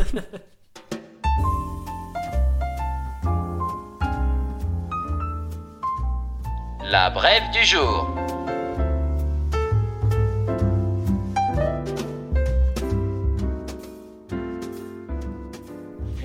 Je vais te raconter une brève qui est plus une histoire qu'une brève. Je vais vous dire pourquoi on ne peut pas visiter le bras de la torche de la Statue de la Liberté. Pin, pin, pin. Sais-tu pourquoi, Arthur? Bien sûr. Vas-y. Non, bah non, je vais laisser le. Sinon, je gâche toute la surprise. Bah, fais une. euh, Vas-y. Hypothèse. Parce que c'est plein. De. Chose, Comme des. truc. Voilà Mais t'es si malin, t'as un esprit si vif. Non, pas du tout. Il y a une explication rationnelle. Il faut savoir qu'à une époque, les touristes de New York pouvaient pénétrer dans la torche que brandit la Statue de la Liberté. Cette étroite partie de la gigantesque sculpture a... Tiens, estimation euh, de la hauteur du, de la torche. De la torche. Ouais, Juste de la partie flamme. ouais. J'en sais rien, euh, 5 mètres Mais- Non, mais la hauteur du sol. Ah, ouais, ok, d'accord. Non, je pensais que tu devais la taille, quoi. Euh, J'en sais rien, euh, 80 mètres Un tout petit peu plus. 88 mètres 89 mètres 93 mètres de haut. T'as été nul. Je lui montrais avec mes doigts. Je lui montrais 9 avec mes doigts. Et il faisait 80. Parce que on est parti sur 8 au début. Du coup, moi j'étais. T'es mauvais. Ah, Ah là, on n'est même pas capable de tricher. Quand est-ce que je peux aller me coucher? Ah, ben bientôt, Arthur. Dès que j'aurai terminé ça. Euh, donc, à la fin du 19e siècle, cette partie de la torche était accessible via une échelle située à l'intérieur de la structure. Mais, aujourd'hui, interdit d'y aller depuis plus de 100 ans. Je vais t'expliquer pourquoi. Euh, toujours pas d'idée? Hmm, Il y a des rats? Hmm, Et ça aurait pu être une raison complètement débile, Arthur. Fais un petit peu plus d'efforts. Cette interdiction remonte plus particulièrement au 30 juillet 1916. Pour récapituler, je ne sais pas si tu le savais, mais à cette époque, certains pays étaient un peu remontés les uns contre les autres, comme pour mon histoire précédente d'ailleurs. Par exemple, les Anglais et les Allemands adoraient se faire des blagues, comme torpiller un navire de ressources qui allait en Allemagne, ou détruire un bateau de munitions en provenance des États-Unis pour l'Angleterre. Bref, de super copains de jeu qui adoraient se renvoyer la balle et faire des farces rigolotes. Puis un jour, les Allemands se sont un peu lassés. Il faut dire que ça, venait- ça devenait toujours pareil. Pourquoi ne pas faire une encore plus grosse blague aux Anglais? Les Allemands trouvent alors un moyen de frapper fort. Se faire embaucher à New York comme gardien d'un bâtiment. As-tu une idée du bâtiment? La tour, la tour Eiffel? Presque. non, pas du tout. C'est l'une des réserves nationales de munitions et explosifs qui est disposée sur l'île de, qui est sur l'île de Black Tom. C'est une toute petite île, mais vraiment qui est à côté de New York et qui est juste à côté de la Statue de la Liberté. Placée ici pour avoir toujours un stock de munitions prêt à partir régulièrement de l'autre côté de l'Atlantique. Donc imagine New York, la statue de la liberté est juste à côté, une île où il y a juste un entrepôt et cet entrepôt, c'est juste le stock de munitions du pays, d'explosifs et tout. Voilà, donc le projet, c'est les Allemands qui vont pour dire bah nous on veut bien euh, surveiller cet endroit. voilà, c'est ça le projet. hein. Au début, c'était directement l'ambassadeur allemand qui se chargeait des petits sabotages à New York. Mais il, est très vite, il se fait très vite griller et il se fait dégager du pays. Donc lui, il faisait des petites euh, entourloupes. Voilà. Oui. Les nouveaux farceurs qui arrivent pour cette mission parlent très bien anglais et se font vite embaucher par le responsable du bâtiment pour monter la garde. Donc tout se passe bien. Ah oui, entre-temps, il y a un type qui n'a rien à voir, hein, mais il arrive avec une péniche. Et comme le prix des places de parking bateau de la baie sont exorbitants, il décide de, se garer avec sa grande péniche près du dépôt de munitions pour être un peu plus au calme. Je vous parle de lui déjà parce que j'aime bien le beau péniche. En le disant, je me rends compte que c'est bizarre, mais que tu vas voir après qu'il a une grande importance. Bref, une nuit, alors que les Allemands montent la garde d'un stock de munitions américains, tout va bien dans cette phrase, un feu se propage comme par hasard dans le bâtiment. Manque de bol pour les Allemands qui n'avaient pas encore signé leur CDI. Puis, Arthur, tu confirmes, toi qui es expert en gaz, feu plus munitions plus explosifs, Boum. ça fait un gros poum. Mais là, c'est pas le plus gros problème. S'il n'y avait que ça. Le plus gros problème, c'est le gars qui dort à côté, sur la péniche. C'est lui la cerise sur le gâteau. Et oui, car son petit bateau contient 1000 kilos de TNT. Pourquoi? L'histoire ne nous l'apprendra jamais. Donc lui, avec sa péniche contenant 1000 kilos de TNT, se gare à côté d'un entrepôt d'armes pour y passer la nuit. Au même moment, mais il n'a rien à voir avec Il les a vraiment Allemands. rien à voir. C'est bizarre quand même. Rien à voir. Bah, les gars stockaient des, stockaient des, des munitions, des armes et de, de la TNT apparemment. Hein. Deux heures du matin, ça dit quoi? Bah, ça dit qu'après le bâtiment qui est en feu et qui explose, c'est la barge qui explose, soufflant toutes les vitres de New York sur 40 km. Orgasme pour les vitriers. Et les espions allemands hallucinent car ils n'avaient pas du tout prévu cette péniche. Ils voient derrière la scène de film devant eux le bras de la statue de la liberté qui bouge complètement de bas en haut sous la force de l'explosion. Certaines des fixations viennent de lâcher. Les états à la ronde sont réveillés par le souffle, soit, euh, enfin, soit par le souffle, soit par le tremblement de terre que ça produit, et, faute de preuves, les Américains doivent conclure un accident. Oui, car des preuves il n'y en a plus, car il n'y a plus rien. Après la guerre, il y a quand même un truc rigolo, c'est que l'Allemand qui a allumé le feu, en fait, c'était des cigares piégés avec des explosifs qu'ils utilisaient. Vraiment quoi. Oui, oui. Ben, L'Allemand qui a allumé le cigare, qui, a, qui a tout déclenché, rentre au pays et est considéré comme un véritable héros parce qu'il dit C'était moi Donc tout le monde est fier de lui. Sauf que, tu verras, ça, ça coûtera pas mal d'argent à l'Allemagne le fait qu'il ait dit ça. une dizaine de personnes sont tuées dans l'explosion. Seulement une dizaine. hein. Euh, alors que la déflagration est entendue jusqu'à Philadelphie, soit à plus de 150 km de là. Au moment de l'explosion, la Grande Guerre fait rage depuis deux ans, mais les États-Unis, à ce moment-là, sont encore officiellement neutres dans le conflit. Ils fournissent seulement des munitions à l'Angleterre. Puis là, ils sont pas très contents parce qu'on vient de faire péter un de leurs plus gros stocks. Ça, c'est emmerdant. Il s'agit quand même de la plus importante attaque terroriste perpétrée par des forces étrangères sur le sol américain en dehors du 11 septembre. Ah ouais. Ouais, c'est dingue. hein Après la fin de la guerre, l'Allemagne est reconnue responsable de l'explosion de l'île Black Tom et dut indemniser les États-Unis pour toutes les réparations. La torche de la Statue de la Liberté a été remplacée en 1986, mais l'accès est depuis jugé trop risqué et n'a jamais été rétabli. La structure originale se trouve désormais au musée de la Statue de la Liberté. Voilà, c'était ma petite brève. D'accord. Donc en fait, on peut plus accéder à la à la torche euh, pour une raison qui n'a rien à voir avec cette torche. Non, c'est euh, c'est Non, en fait. c'est génial. Oui. Voilà, Très bonne histoire. petite euh, le saviez-vous? Oui. Alors jingle. Vous le savez, Hagrid. Vous le savez, nous savons, c'est d'accord, j'y sais, j'y pensais. Oh, Vous savez, les, les Occidentaux sont appréciés partout à condition qu'ils y mettent un peu du leur. Tu commences ou je commence? Je commence. Alors vas-y, j'y vais. Alors, c'est très rapide.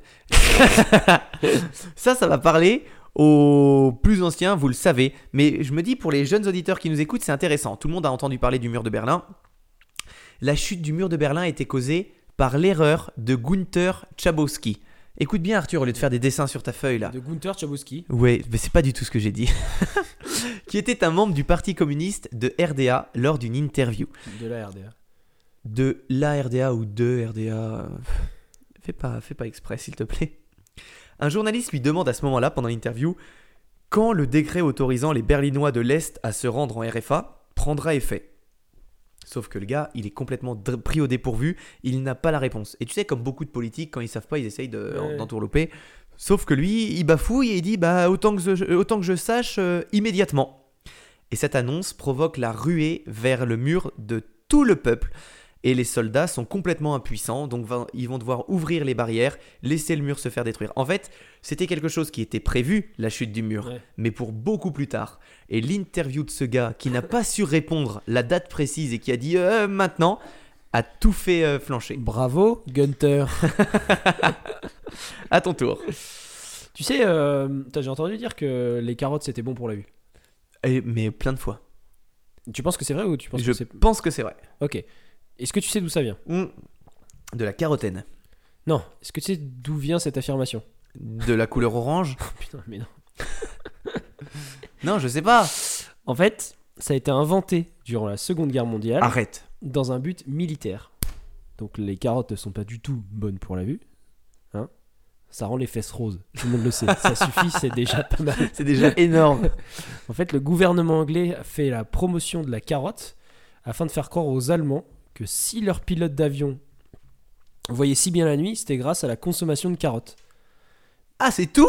Mais pourquoi ils ont fait ça? Bah, pour vendre des carottes Bah non, pourquoi ils vendraient des carottes euh, Bah, parce que si c'est les seuls producteurs de carottes. ça- Bien sûr, la carotte étant un, un Euh, légume qui pousse exclusivement en Angleterre. Est-ce que c'est pas parce qu'ils avaient une avancée Bien technologique sûr. et il voulait faire dissimuler cette avancée technologique. Ok, C'était allez. le radar. Allez C'était les premiers, euh, enfin c'était euh, les, les avions anglais en fait ils embarquaient, ils embarquaient, ils embarquaient pardon secrètement des radars et pour pas se faire euh, gauler, euh, ils ont fait croire que c'était grâce à la carotte qu'ils voyaient si bien. Ah, c'est drôle C'est tout? C'est tout. Ah, c'est bien ça Voilà. C'est sou- souvent ça a été ça a été fait comme ça les, les avancées technologiques pendant la guerre. On essayait de dissimuler. Mm. Très rigolo. Super. Est-ce qu'on se ferait pas un petit tirage au sort? Oui, allez. Allez, on va se faire un petit tirage au sort. Donc je retrouve Du coup mon là le gagnant va gagner ces deux bières là? Oui. Il faut qu'on fasse deux tirages au sort. Parce qu'il y a deux bières encore chez Bironomie. euh, En attente? Oui, qui n'ont jamais été réclamées. euh, parce qu'en fait, on avait, on avait deux Baltic Porter à faire, ga- deux Baltic Porter plus deux Monster of euh, New England IPA. Et du coup, le premier, euh, la première personne à gagner, elle en a une des deux, elle, enfin une de chaque, pardon, mais il reste encore une de Oui. chaque.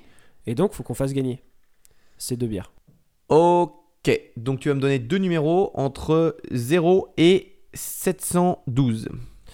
Euh, 681 et 684. Juste à côté donc. Bah. D'accord, donc ça sera dans nos derniers messages reçus. Alors, 681 le premier? Je sais plus, j'ai dit quoi? 681 Ouais, 681, 684. Ok, donc le premier c'est Léonard Pasquier.